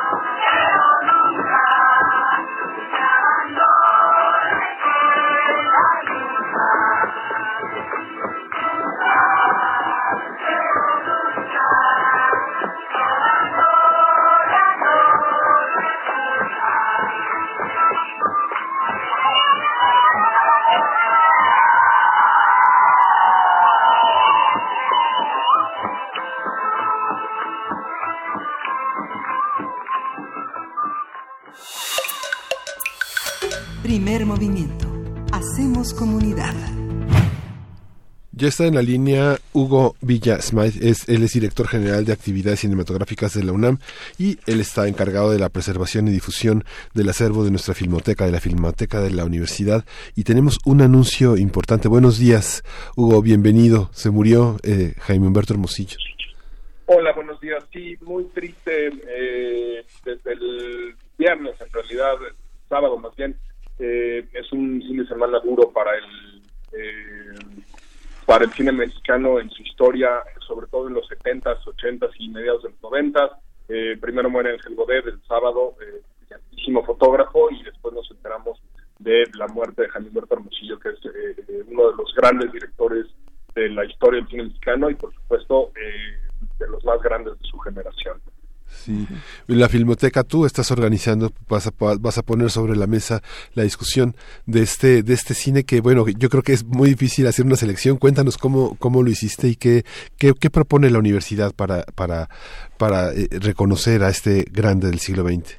Eh, primero me gustaría eh, recordar que el año pasado, justo en Guadalajara, a, a iniciativa del Festival de Guadalajara Sí. precisamente, se pudo estrenar una copia restaurada de eh, Doña Erlinda y su hijo, una eh, película que Humberto rodó en los años 80 en eh, la ciudad de Guadalajara y que aquí teníamos en- depositado en la filmoteca un eh, negativo, un duplicado de negativo en de 6 milímetros en muy buenas condiciones y eh, que pudo ver la película en pantalla grande, que se sintió muy contento, muy feliz de haberla visto en esas condiciones y pues nosotros también nos, nos eh, llenó de alegría que eh, un director del, del calado de Humberto Viera el trabajo de la Filmoteca, combinado por supuesto con Claro Video, que son los titulares de la película y los que hicieron esa restauración, y del esfuerzo que hizo también el Festival de Guadalajara y que, que la viera ahí, que la viéramos todos junto con él. Eh, nosotros lo que vamos a hacer, eh, porque tenemos un poco apretado el tiempo en las salas, sobre todo con compromisos que no podemos eh, interrumpir, como es el Tour de Cine Francés, que justo ahorita está eh, pasando por nuestras salas. La primera semana de febrero, a partir del 3 de febrero, estaremos proyectando eh, algunas de sus películas, las que eh, nos parecen como más representativas, y justo eh, haremos ahí un cruce con eh, Escrito el cuerpo a la noche, una película que él rueda en 2001, eh, que precisamente le fotografía el querido Ángel Godet, y de ahí también partiremos para hacerle un pequeño homenaje al cinefotógrafo brillantísimo de, esa época que recientemente también acabamos de perder. Entonces eh, haremos ese esfuerzo. Estamos todavía seleccionando cuáles son las películas que vamos a pasar. Por ahí nos gustaría pasar alguna en su soporte original, en, en copia en 35 milímetros, si es posible, porque siempre es una cuestión prestigiosa para, para ver esas funciones. Eh, y justo estamos eh, sacando de las bóvedas las copias para ver cuáles están en eh, buenas condiciones y se encuentran mejor para poderlas pasar, que se vean en muy buen estado y que las podamos pasar. Entonces, mi programa específico yo creo que lo tendré por ahí de eh, hoy por la tarde, pero eh, ya tenemos separada la, la semana para tanto en el Chopo como en Ciudad Universitaria, porque también esa es una cosa muy importante del cine. Eh, aquí sí hablo específicamente del de Jaime Humberto. Eh, Ángel, eh, como fotógrafo, fue muy disciplinado siempre y siempre eh, eh, pensó que si su trabajo se notaba que algo estaba haciendo mal. Eh, y entonces eh, eh, hablo de Jaime Humberto. Eh, como, a- como se refiere casi siempre a como todas estas hipocresías y estas dobles caras que tiene la, la, la sociedad mexicana, sobre todo en, la- en las clases medias urbanas, que fue un, observador muy amoroso, pero también muy duro de esa de esas de esas vidas.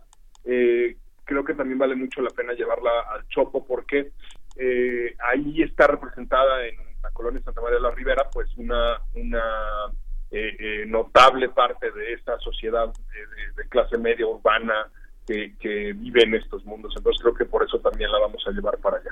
Así es, Hugo Villa, tampoco queremos eh, pues dejar de preguntarte acerca del Tour de Cine Francés, haciendo primero esta mención pues eh, eh, de- en la memoria de Jaime Humberto Hermosillo de su trabajo, eh, de, esta proye- de estas proyecciones, serie de proyecciones que tendrán a partir del 3 de febrero, pero también ahorita tienen el Tour de Cine Francés. Eh, ¿Qué decir? ¿Cuál es la propuesta que se podrá ver desde eh, la, la Cineteca? En efecto, una de las la cosas más eh, bonitas y más atractivas del Tour de Cine francés es que junto con las películas viene eh, delante siempre la la, la eh, viene siempre cortos eh, mexicanos. Ajá. Entonces es una doble oportunidad, es una gran oportunidad para ver eh, cine francés, pero también para ver eh, para ver cine mexicano, que eso que eso este, siempre nos alegra poder enseñar a, esfuerzos y, gente que está empezando a hacer su, su carrera o que ya la hicieron y están tratando de experimentar algunas eh, otras formas expresivas. Eh, el Tour de Cine Francés, en efecto, trae mm, eh, de lo mejor de... eh, perdón. trae eh, algunas de las mejores eh, películas de Francia con una nota particular. Lo que normalmente ve el, cinéfilo de Francia en México suele ser eh, cine que va muy bien y que camina muy bien en los festivales.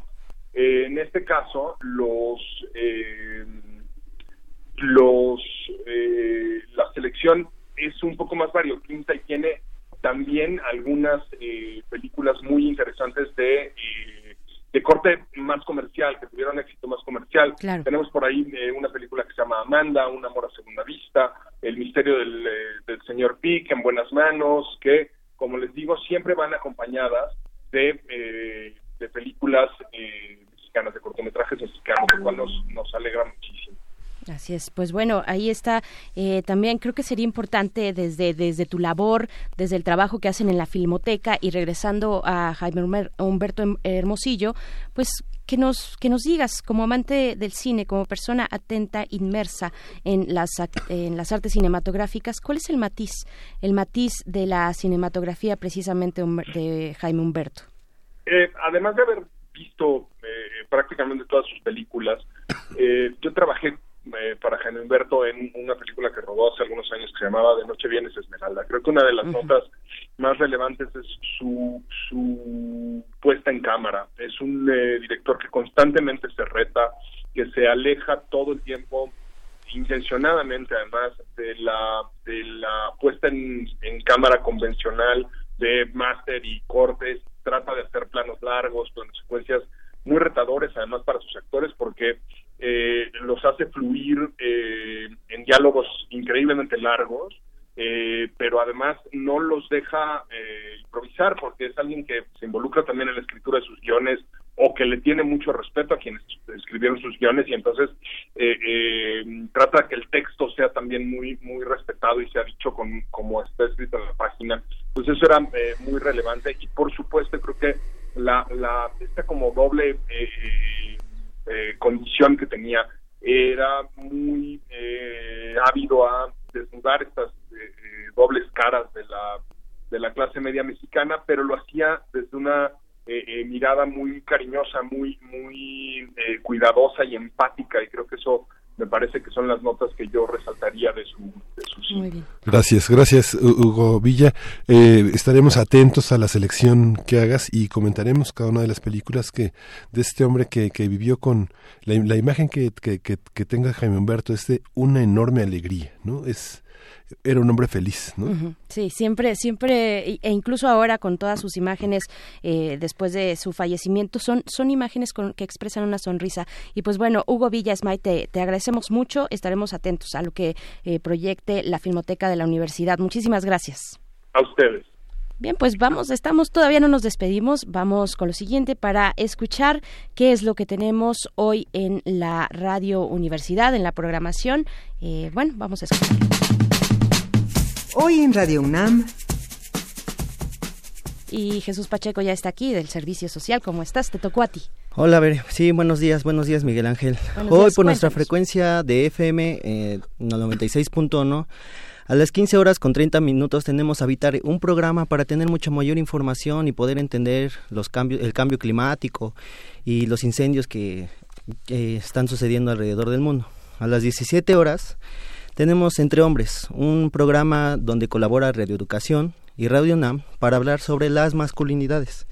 Y a las 20 horas tenemos Resistencia Modulada, un programa donde abordamos temas contemporáneos. Así es, la resistencia modulada el día de hoy, bueno, por la noche. ¿Y en AM o ya nos vamos? Sí, por nuestra frecuencia de M en el 860 a las 10 tenemos el espacio académico de APAUNAM. Este es un programa dirigido a universitarios para informarse sobre actividades académicas y de investigación de la UNAM. A las 12 horas tenemos el programa de Ingeniería en Marcha, que es un programa que se encarga de difundir las actividades de la Facultad de, la Facultad de Ingeniería de la UNAM. Perfecto, muchas gracias. Pues ahí esto, eh, estuvo lo que habrá hoy en Radio UNAM. Quédense aquí, gracias Jesús. Sí, gracias, buen día. Nos encontramos el día de mañana, Miguel Ángel. Nos encontramos mañana. Esto fue Primer Movimiento. El mundo desde la universidad. Radio UNAM presentó Primer Movimiento. El mundo desde la universidad.